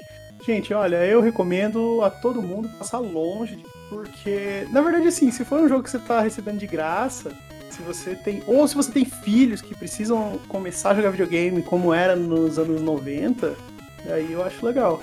Porque, cara, ele é assim, é 10 minutos de jogo, acabou só. É, ele é muito bonito, cara. É, é uma, uma pixel art um estilo moderno, sabe? É bem, bem legal, bem bonita. A protagonista, ela tem um visual muito carismático. E o estilo de gameplay é muito old school, sabe? Muito antigão, assim, e bem interessante. Mas não passa disso, porque fica faltando muita coisa, sabe? Tipo, ah, você vai jogar Mega Man, por exemplo. Imagina que você joga Mega Man, mas só tem as três primeiras fases. E não tem aquela cenazinha de introdução falando quem que é o Mega Man, quem que é o Mr. X, sei lá, os, os vilõezinhos, Robô Willy, não lembro. É, não tem nada, sabe? Simplesmente não tem nada. Ele não te fala nada, não fala quem que é, quem que é a protagonista, o que, que você tá fazendo ali. Ele só mete a protagonista chegando num carro de, de polícia e você sabe que você é da polícia. E você tá atirando nos alienígenas. Você fala, caraca, é. é... Como é o nome? É contra, né? Muito contra. louco. Contra, você, você, você atira. É, você atira em alienígena é igual contra. Só que contra, bicho, você tem um filminho ali para introduzir o jogo, sabe? É, fala que tem uns alienígenas e tudo mais. É, é, o primeiro contra, por exemplo, o primeiro contra não introduz bosta nenhuma, você não faz a mínima ideia do que, que você tá fazendo, você só tá andando e correndo e atirando. É dois Rambo na tela. Mas, cara, são, são seis, seis fases, né? São seis ou oito fases, eu acho. Eu acho que são oito. Eu acho que são oito. É, cara, mas são difíceis, você tem desafio, você se diverte. É, e é aquela coisa de você tentar e tentar e tentar, e no final você explica o que aconteceu lá. Você salvou o mundo, você sai no helicóptero, explode a ilha, matou os alienígenas.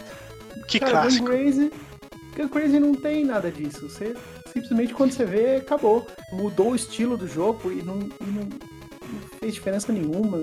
Sei lá. Eu achei lindo o jogo, lindo. Assim, pixel art uma, crocante, como dizem mas falta, falta conteúdo, falta preencher essa, essa coisa bonita aí que, que o jogo te faz ver, te, te joga na, na, parte visual. Falta preencher isso com, com conteúdo. Faltou conteúdo. Colocasse, eu coloquei no review isso, colocasse duas fases ali e um filmezinho de introdução, pronto, você tinha um jogo bom. É isso, gente. Basicamente isso. Que curioso, né? Então você, no geral, não recomenda Gun Crazy? Cara, não. Assim, eu recomendo pra criança. Igual o jogo do Ben 10, sabe? Eu recomendo pra criança. Tá criança, certo. acho que pode.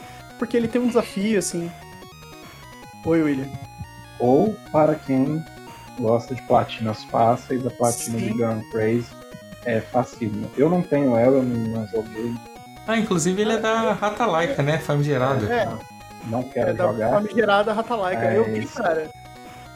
Quem quiser, a platina é fácil. Sim, eu vi que você ganha platina, tipo, você, tá na, você ganha platina na segunda fase. Você não precisa nem terminar Nossa. o jogo pra ganhar, pra ganhar platina, não. Precisa não. Bem-vindo Vou jogar, vou platinar. Nossa, até vou é, platinar esse jogo aí, porque que isso, velho? Como assim? Pois é, você chegou na segunda fase e você tá ganhando platina. Tanto que, assim, se, se você procurar, é, eu fui atrás para ver uns, uns gameplay pra, tipo, pra ter certeza de que eu não tava não tava jogando o jogo errado, sabe? É, você não acha vídeo do final do jogo. Porque a maior é, parte. O pessoal dos... só joga até platinar. Ele só joga até platinar. Fala assim, ah. E é por isso que eu não vou jogar esse jogo. Seja melhor. William, o seu vídeo tem que ser o que tem o final do jogo. Beyond isso. Platinum. William, já que você não vai jogar Gun Crazy, mas você jogou Space Otter Charlie. Nossa, não consegui nem falar o nome do platina. jogo. Também tem uma platina relativamente fácil. Ela é mais, bem mais difícil que Gun Crazy, mas ainda é fácil.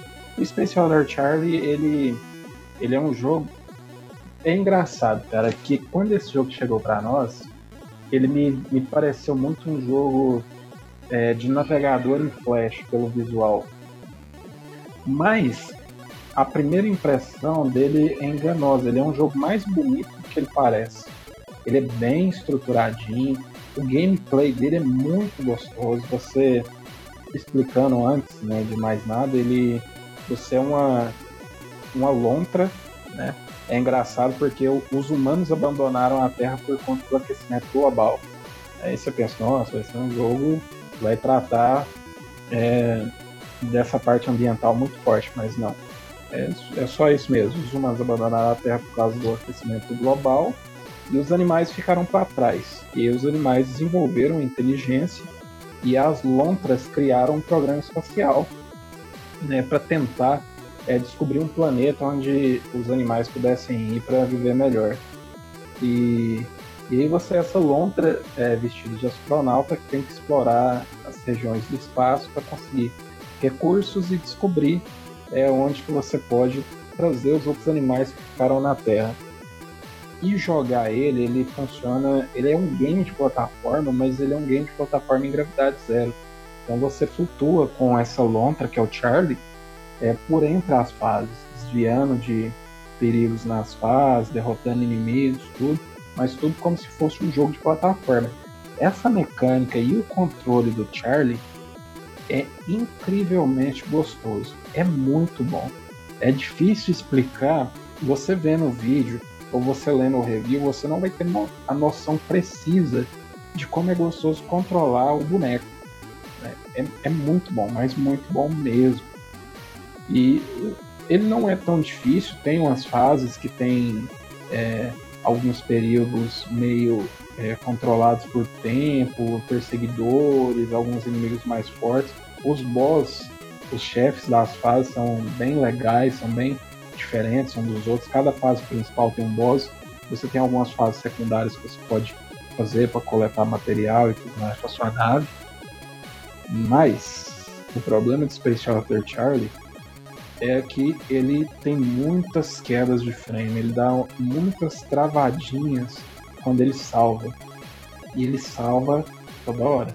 Nossa, então, sim, tá... estranho até pelo gênero de jogo, né? Pelo, pelo tipo, assim, pela câmera, eu digo e tal.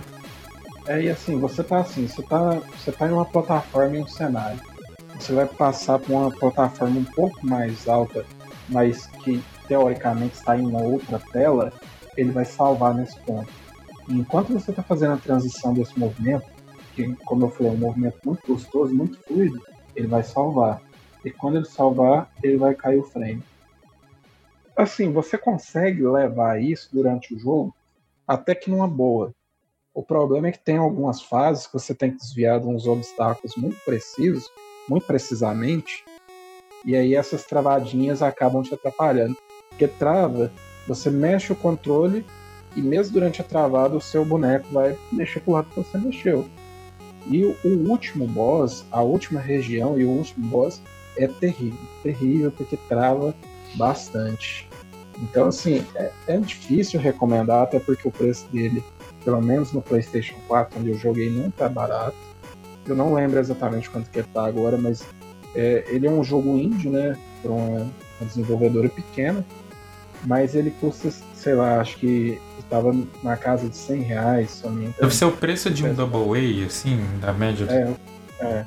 Então, assim, eu acho caro, eu não recomendo por esse preço. No Steam, ele tá mais barato. Ele é um jogo bem humorado, ele tem um humor legal, ele tem um humor é, de trocadilhos com lontra. É, eu gosto muito de trocadilhos, não sei se vocês que acompanham o programa já observaram.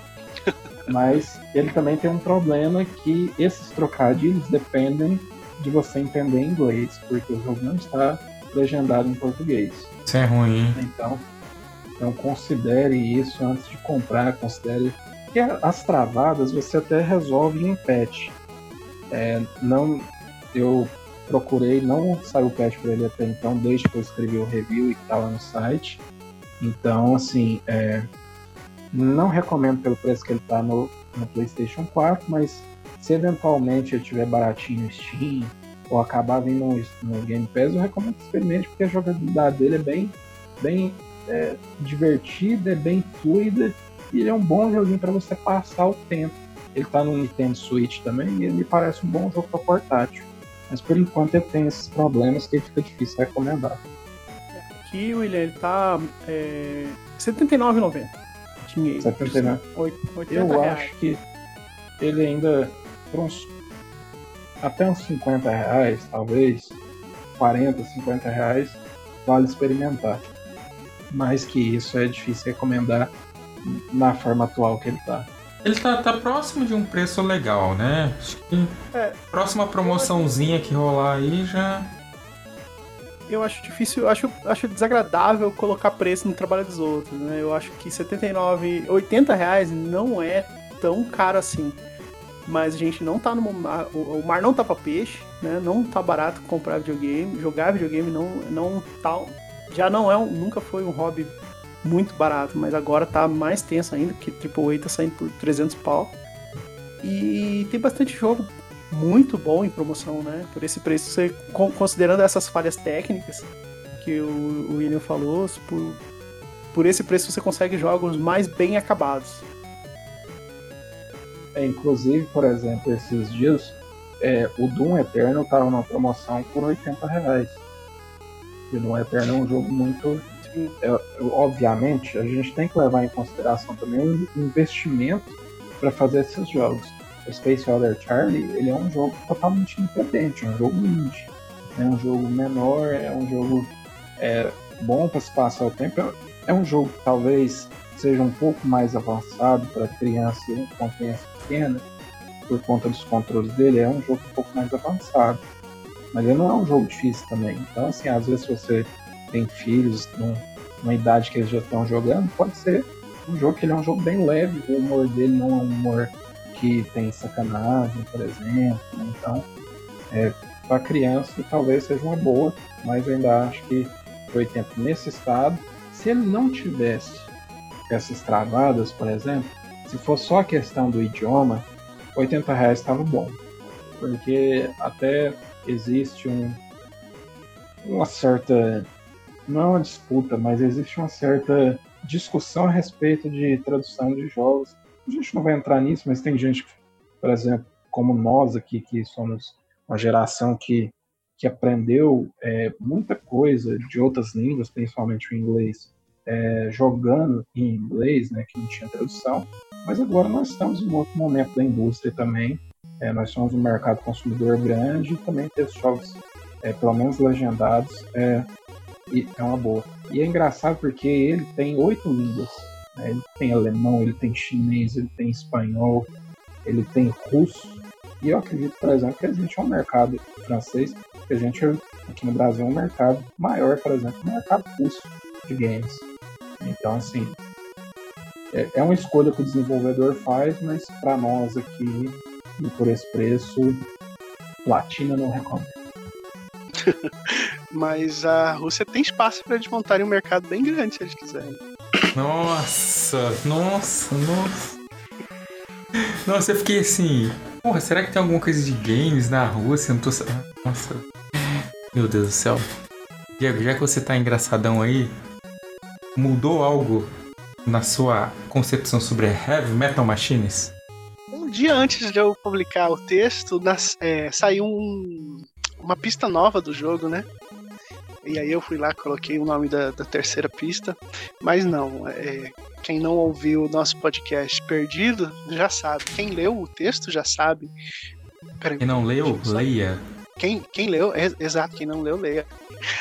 E aí que Heavy Metal Machines é, é super divertido, divertidíssimo.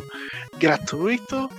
Brasileiro. Né, que é o brasileiro, que é o melhor dos mundos. Um jogo legal, gratuito.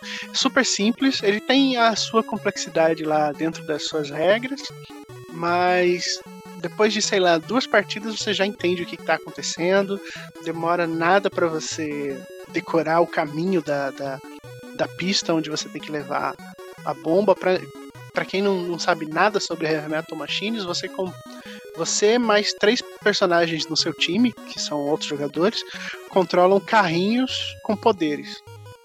É um jogo com visão isométrica, é, é bem mais top-down do que isométrico, mas e aí cada carrinho é um herói, é tipo é tipo um MOBA de futebol, vamos dizer assim. Por que, que é de futebol? Porque o objetivo dos carrinhos é controlar uma bomba que parece uma bola, de fato, quando ela tá livre, ninguém tá segurando ela, ela rola pelo cenário. É, é levar essa bomba até a base adversária. E aí você chega lá, você pode dar uma derrapada maneira, apertar o botão de passar e chutar a bola para dentro do, do gol adversário. É, é, é, literalmente isso. E cada, cada carrinho tem um poder diferente, cada, cada tem classes diferentes, né? Três classes. Interceptor, que é o, camarada encarregado de, de, de, de combater, né? É o, é o combatente do, do, do, grupo. Então ele tem bastante poder de fogo. Tem o, o carregador, que é o quem, quem tem as melhores características no carro para levar a bomba. Então, seja você. O carregador pode ser um carro muito pesado, tipo um caminhão, que ele vai aguentar bastante dano e ele vai ter habilidades passivas que, que fazem ele não explodir para chegar lá e jogar a bomba, ou ele pode ser um carrinho super rápido que vai deixar todo mundo para trás. E aí ele é frágil, mas ele é danado, sabe? Corre mais que todos os outros. E tem é, o, aqui, o, suporte. Ó. Hum. Ó, o gato. É, transporte, Sim, é suporte e interceptor. Exato. E tem o suporte, que é o carrinho que dá. É, restaura o escudo dos outros carros. Qual, qual que é o danado? O danado é o rapidinho, rapaz. Tem um carrinho de Fórmula 1 lá que é. Aquele ali é difícil. Se você não tiver um, um, um heróizinho, um carrinho bacana pra, pra ser. pra poder ir contra ele, o, ele vence a partida em dois minutos, porque ninguém alcança. Então, essa. Essa disputa de poderes distintos, carros diferentes, todos são carismáticos, o poder deles é divertido, a trilha sonora, ó, um heavy metal clássico delicioso, gostoso de ouvir. E as partidas são divertidas, sabe? Algumas partidas duram pouquíssimo por causa disso. Por exemplo, se você entrar numa partida com um determinado carro lá, que é um caminhão, que é o transportador, um caminhão que ele tem um poder de gelo e ele consegue recuperar o escudo dele sugando a energia dos, dos que estão em volta. Não só ele suga, como ele congela eles durante um meio segundo ali, mas é o suficiente para deixar eles para trás.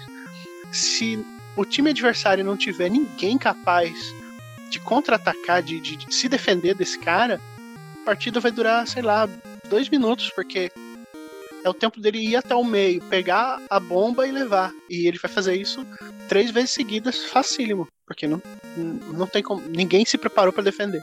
Pode falar, William. Ele tem uma. Ele me pareceu muito uma um cruzamento de referências de Twisted Metal e Rocket League. Eu, eu tô muito errado nesse pensamento? Ou ele tem de maneira nenhuma. De maneira nenhuma. É uma mistura de várias coisas, não de gêneros e de jogos mesmo. Então, ele é uma mistura de LoL com LoL, eu falo por alto, nunca joguei LoL. MOBA no geral, né? É, MOBA. O próprio jogo se denomina como um novo estilo de MOBA. Então ele é uma mistura de MOBA com Twisted Metal, que era. O único objetivo do Twisted Metal era destruir uns aos outros, né? Em modos diferentes. Não era corrida, por exemplo. E aí entra também os, os títulos, né? Ele, ele mistura rock and roll racing com qualquer outro tipo de jogo de combate de carro, sabe? Aquele, aquele estilo. Mesmo. Rocket League também por causa da bomba que parece uma bola de verdade. Rocket League alguém tem poder? Eu nunca joguei. Você pega nitro. League você pula, mas ele é um futebol com cara. É, você pega nitro e pode explodir um os inimigos, mas não que seja poder. Não é. Então ele muita muita é, tem muito isso do Twisted Metal por causa dos carrinhos é, específicos, né? Twisted Metal tinha aquele cara com os braços presos nas rodas, né? tinha um trator do inferno, tinha o carrinho de sorvete. É, é essa, esses carros com personalidade que são os heróis do Heavy Metal Machines. E aí tem o combate entre eles na pista isométrica que lembra muito Rock and Roll Racing. O narrador do Rock and Roll Racing tá lá para te lembrar, né, para te ajudar a lembrar, remeter daquele jogo. Então, se você, todo mundo aqui jogou, você vai pegar o jogo, ele, ele vai ser ele vai ser amigável para você, ele vai ser convidativo na hora. E é. Nossa, a, a partida demora um pouquinho para começar a achar a partida e tal. Ele tem um probleminha que é, por exemplo, se você tá no menu, você, marcou lá que quer participar de uma partida. Aí ele começa uma contagem para achar um lobby, né? Pra achar uma partida. Jogadores que estejam também procurando. Se você por acaso entrar num menu lá para ver, sei lá, quero ver a lojinha, quero ver as roupinhas dos, dos carros. E, e ele te dá o prompt ali de você participar, confirmar sua participação. Você não pode, você só pode confirmar. Se você apertar bola, por exemplo, para tentar sair do menu da loja que você tava, ele vai cancelar sua participação na partida. Ah, mas tudo bem, você pega e começa uma outra, né? Começa uma nova contagem. Não, se você recusar uma partida, você fica três minutos esperando. Você fica três Nossa. minutos de molho. Eu não sei porquê, não entendi. Não, não faz uma, me- uma mecânica. Na verdade é uma questão de interface, parece, né? De usabilidade que não bem. Misturaram os comandos das interfaces, É. né? E eu acho que Pois é. também misturou o timing do abandonar a partida e a punição da É, uma coisa, é uma coisa boba. Depois da segunda, da segunda vez que você dá esse mole aí, você reinicia o jogo no, no menu lá do PlayStation 4, do PlayStation 5 e volta pra ele. E, e aí você, enfim, é, ele tem total crossplay com PC, com, com todos os consoles, né? Não tem pra Nintendo Switch, uma pena. Ele caberia como uma luva. no Me pareceu muito um estilo de jogo que também faria sucesso no mobile, assim como o celular. Quando você falou do celular, eu Faria- lembrei que ele total Faria poderia estar ter lá. mobile. Nossa, faria um muito, jogo- ó. É um jogo super divertido, simplésimo e que faz você passar raiva e passar alegria do mesmo jeito que um multiplayer E competitivo. você falou que as partidas são Rainbow curtas Six, também, né? Depende da sua.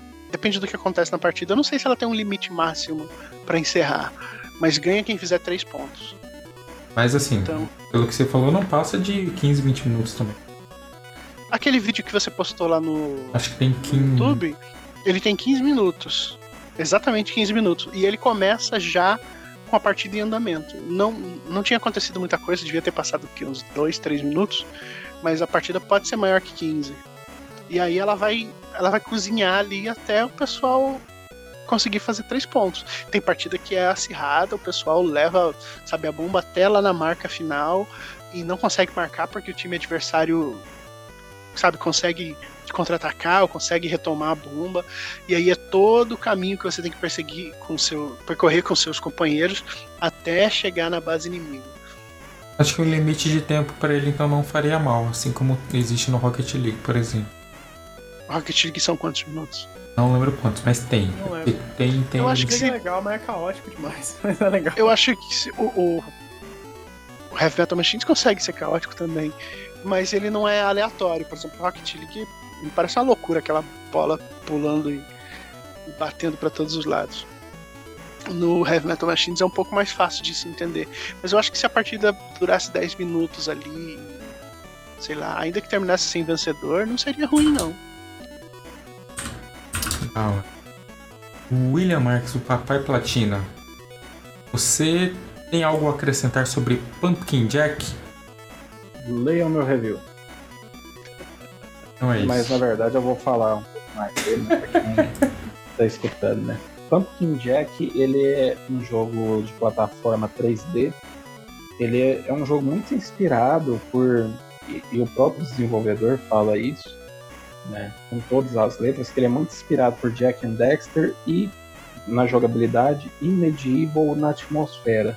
O que que é o Pumpkin Jack? Você é uma abóbora, né? Você é um espantalho, entre aspas, com cabeça de abóbora, que vai tentar ajudar o diabo a destruir o mundo. Diferente do Medieval, que você é o herói, no Pumpkin Jack você é um anti-herói.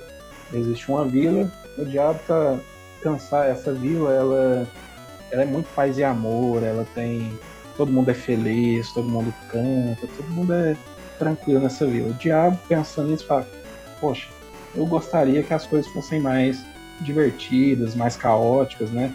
Então ele lança um exército de mortos-vivos para atacar esse, esse reino, né? E esse reino, obviamente, contra-ataca dos humanos. Eles têm um mago chamado O Grande Mago, esse é o nome dele, né? Que está revertendo a situação e derrotando é, todos os, os mortos-vivos e demônios que o diabo mandou para destruir esse reino. Né? E aí o diabo convoca o Jack, o trapaceiro. Né? Até no game ele fala que o, o Jack enganou ele já duas vezes já. Então o cara que para enganar o diabo você tem que né, ser um cara bem trapaceiro. E aí ele devolve os poderes do Jack para ele ir lá e, terminar o serviço de derrotar todos os humanos né, e derrotar esse grande mago. Né? No jogo você não chega a lutar contra humanos, você vai lutar contra os próprios mortos-vivos, demônios que o diabo mandou.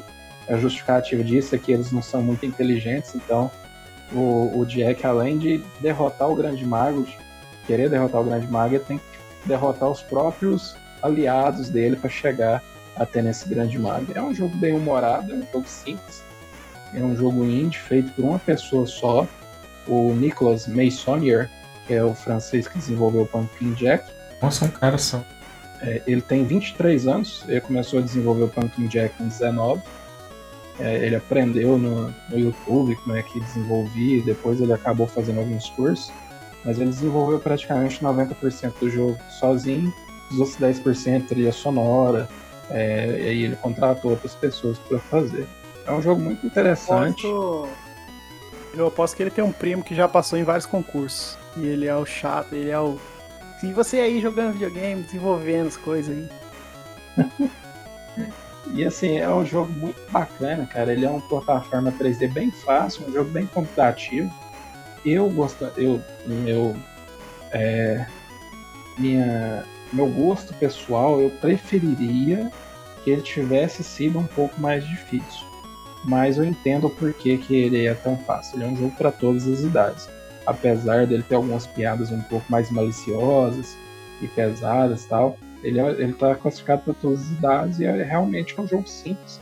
Você entender as mecânicas dele, é, você percorre um, um cenário específico, você tem ele não é um mundo aberto, então dentro daquele cenário você pode explorar ele, mas é uma exploração é, interna, né? Você não consegue fazer muitas coisas além do que te pede. Existem alguns minigames também durante a exploração e no final da fase você enfrenta um chefe. Derrotando esse chefe, você passa para outra fase e você ganha uma arma nova. Né? E com essa outra arma nova você pode é, percorrer essa próxima fase. O jogo é bem curtinho, ele tem seis fases só, né? até porque foi feito por uma pessoa só, mas são seis fases bem distintas, tem minigames bem diferentes. Né? E eu gostei bastante. Eu queria que ele fosse um pouco mais difícil e eu queria que, por exemplo, essa mudança de armas que ele faz, ela fosse mais significativa, porque é, basicamente você, as armas que você consegue, elas têm poderes novos, elas têm movesets diferentes, mas elas causam basicamente o mesmo dano da arma inicial que você, você tem. Então, o jogo não te incentiva a ficar trocando de arma. Por exemplo, ah, eu peguei uma arma na fase 3 e não gostei tanto da arma da fase 4. Eu vou ser prejudicado na fase 5 se eu não usar a arma da fase 4? Não. Você pode usar a arma que você se sentir mais confortável. Isso é legal, mas tira um pouco é, do porquê você ter essas armas. Elas estão ali só porque esteticamente elas são diferentes, tem um set diferente. Então o propósito delas não vai muito além disso. Mas é um jogo muito legal ele tem é, uma das críticas que o Medieval sofreu, que é um, é um game que eu gostei bastante, inclusive também tem review do Medieval lá no é, é que o Medieval, a câmera dele, eles modernizaram o gameplay, os visuais, mas a câmera dele ainda ficou presa em uma câmera arcaica. No caso, o Pumpkin Jack, a câmera dele é muito melhor que o Medieval. Mas no geral eu gosto mais, gostei mais de Medieval do que Pumpkin Jack. Mas eu entendo que as pessoas, a maioria das pessoas, talvez prefira Pumpkin Jack a Medieval. É um jogo mais curto. É, essas seis fases que eu falei, se você for fazer tudo, tudo, tudo, inclusive pegar todos os coletáveis, platinar, você vai gastar umas sete horas, mais ou menos, para terminar o jogo. Então, jogo bem, bem, bem curtinho. E para hoje que a gente tem cada vez menos tempo, esses jogos mais curtos são bem interessantes. E é um jogo bastante divertido. Os bosses, o único desafio dele, que eu, que eu acho que assim, foi, nossa, isso aqui é legal, é que os bosses são bem diversos, são bem diversificados. Bem bonito ele. É, é, quando você falou que ele tem poucas fases, mas a duração dele achei bacana, achei bem interessante. É, eu, eu não sou grande fã de jogo muito longo também, e eu achei que ele fosse ser muito mais curto pela quantidade de fases que você falou. É, é um, é um jogo que, pelo, pelo seu review, eu jogaria.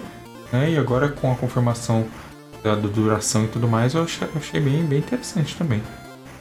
Ele teve uma boa recepção, eu acho, né? Teve, teve ele saiu, é o review, o nosso review saiu agora porque a versão de PlayStation 4 saiu agora, mas ele já tinha sido lançado no Halloween de 2020 para Xbox e Nintendo Switch. E o pessoal gostou muito mais dele do que, por exemplo, do Medieval, porque assim ele, ele traz essa inspiração da atmosfera de Halloween do Medieval, essa coisa meio abracadabra, meio bruxos, né? Tal, que é, é bem interessante, mas o gameplay dele tem menos a ver com Medieval, ele é mais uma plataforma 3D mesmo. E ele tem alguns minigames que são bem legais, tem uma fase você anda em um carrinho de, de minas que lembra muito Donkey Kong, né? Ele tem, uma, tem um kart com os mortos-vivos também, que lembra muito Mario Kart, uma das fases. E ele tem uns puzzles legais também, cara. Ele, é um jogo que eu recomendo. Eu, para mim, eu gostaria que ele. E eu tive a impressão pelos trailers quando eu vi que ele seria um jogo mais difícil. Ele seria até não um Souls-like, mas que ele teria um combate um pouco mais metódico. E não, ele é assim, bateu, desviou, bateu, desviou, bateu, desviou. Mas a atmosfera e o gameplay no geral é muito, muito bacana. E a parte de plataforma não é desafiadora ao extremo, como eu falei, ele é um jogo para todas as idades. Né? Então até mesmo quem não é tão é, versado em jogos de plataforma vai conseguir se divertir com ele. Interessante. Então fica a recomendação de Pumpkin Jack, review no conversa de sofá.com, né? assim como todos os jogos que a gente citou aqui no final, né? O Monster Energy Supercross, Gun Crazy, Space Other Charlie, Heavy Metal Machines. E em breve, né, a gente vai ter também uma outra leva de jogos bem legal aí. Paradise Lost, Narita Boy, Monster Jam, Skater. Monster Jam e Skater a gente não comentou aqui porque ainda estão sendo iniciados. Outriders, Black Legend e eu acho que eu vou escrever alguma coisa sobre o celular também. Eu já Queria tô. Já, já, acho que eu já. Assim, é o que eu falei, não tem muito diferente do conceito do LoL de PC, né? Mas tem essas diferenças que eu falei de dificuldade, acessibilidade, curva de aprendizado. Então acho que eu já posso escrever sobre ele. Você acha é... que ele vai. Você acha que vai sair tipo uma versão dele para PC? Não, mas eu acho que vai sair ele para consoles. É, tá, tá, tá, tá, pronto, tá pronto. É só lançar, assim, sabe? Tipo, é, é, é o jogo que tem pra celular. É, não, pra PC não faz sentido. No máximo, se fosse algo do tipo um LoL mais leve, mas aí também acho que não faz sentido. Né? Mas eu acho que é, o, a, o lançamento dele pro mobile foi pra fazer tipo um teste da aceitação em outra plataforma e logo mais eu imagino que vem o anúncio do console, sabe? Legal. Ele é um jogo Assim, claro, PS4, 5, Xbox da vida, mas por exemplo, o Switch, nossa, ele é o jogo do Switch, mano. Lançar esse negócio no Switch aí, não sei como que funciona né, com a Nintendo, porque ele seria um jogo totalmente online e tudo mais, tem questão da loja, mas nossa, se lançasse esse negócio pro Switch, não sei se a Nintendo deixaria, inclusive, porque vai lançar o MOBA da Nintendo, né? Vai? Como assim? Pokémon Unity, Light Geo Unity, coisa assim. Olha aí. É. Vamos ficar de olho. Mas é isso, Mas pessoal. Pode falar, pode falar. Né, enquanto o da Nintendo vai custar 500 reais, o da. O... Riot. aí. Tá... Celulol, celulol. Né? É, o celulol provavelmente vai ser free. Mas tá bom, é isso aí. O, eu acho que esse da Nintendo é de graça também. Hum. Eu acho. Quero ver. Saberemos em breve. Mas é isso, pessoal. Agradecer a presença de todo mundo que compareceu à live. Subs do Jadson, do Galahad, pessoal comentando, participando. Não se esqueçam, né, para quem não, não acompanhou a gravação ao vivo, né, o nosso podcast ele sai em todas as plataformas é, de podcast, Spotify, Deezer, Apple Podcasts e afim. É, mais ou menos uma semana após a gravação ao vivo. Quanto, quanto tempo estava saindo mesmo? Já esqueci. Saía no, no, meio da semana. Meio da semana, Hoje, né? Se bem que a gente gravava no sábado, né? É. Logo mais está aí. Se você já está ouvindo, é porque você está no futuro ou, ou não, não sei. E acompanhe o conversadesofá.com, nossas redes sociais, arroba conversa de sofá. Né? E agora também teremos vídeos com trechos do podcast no YouTube, não mais o podcast inteiro. Então, para quem gosta de acompanhar doses homeopáticas, o que, que é isso, gente? Está, está muito sonoro este podcast. Cheio de novidades. Gostei, gostei. E não se esqueçam de acompanhar também as nossas redes sociais aqui. Pai Platina, Diego Matias, Flávio Ricardo, Thiago Hardcore. Ah, é muito, muito gringo, isso. muito gringo. Não, não acompanho. muito obrigado a presença dos senhores. Eu me despeço aqui. Os senhores podem. Então, sintam-se livres para dar as suas últimas palavras. No podcast, né? Não em vida.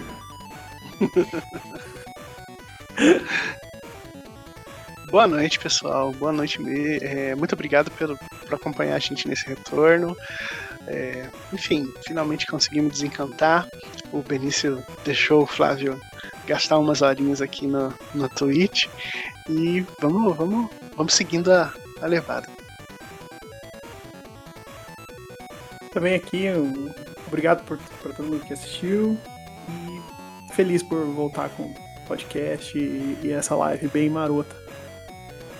Qualquer coisa, manda um alô lá no, no Twitter que a gente conversa. Que for, o assunto que for. Achei que você ia falar Feliz Páscoa. Eu juro que eu achei que você ia falar. Mas Feliz Páscoa pra quem foi a Páscoa no final do no domingo passado. Feliz Páscoa a todo mundo. Feliz Páscoa para todo mundo também. Obrigado por terem nos acompanhado. Um beijo no coração de vocês. Se vocês ainda não são inscritos aqui no canal ou ainda não seguem a gente no Spotify ou no Twitter, façam isso, tá esperando o quê? É de graça. Obrigadão, pessoal. Tchau. Tchau, boa noite.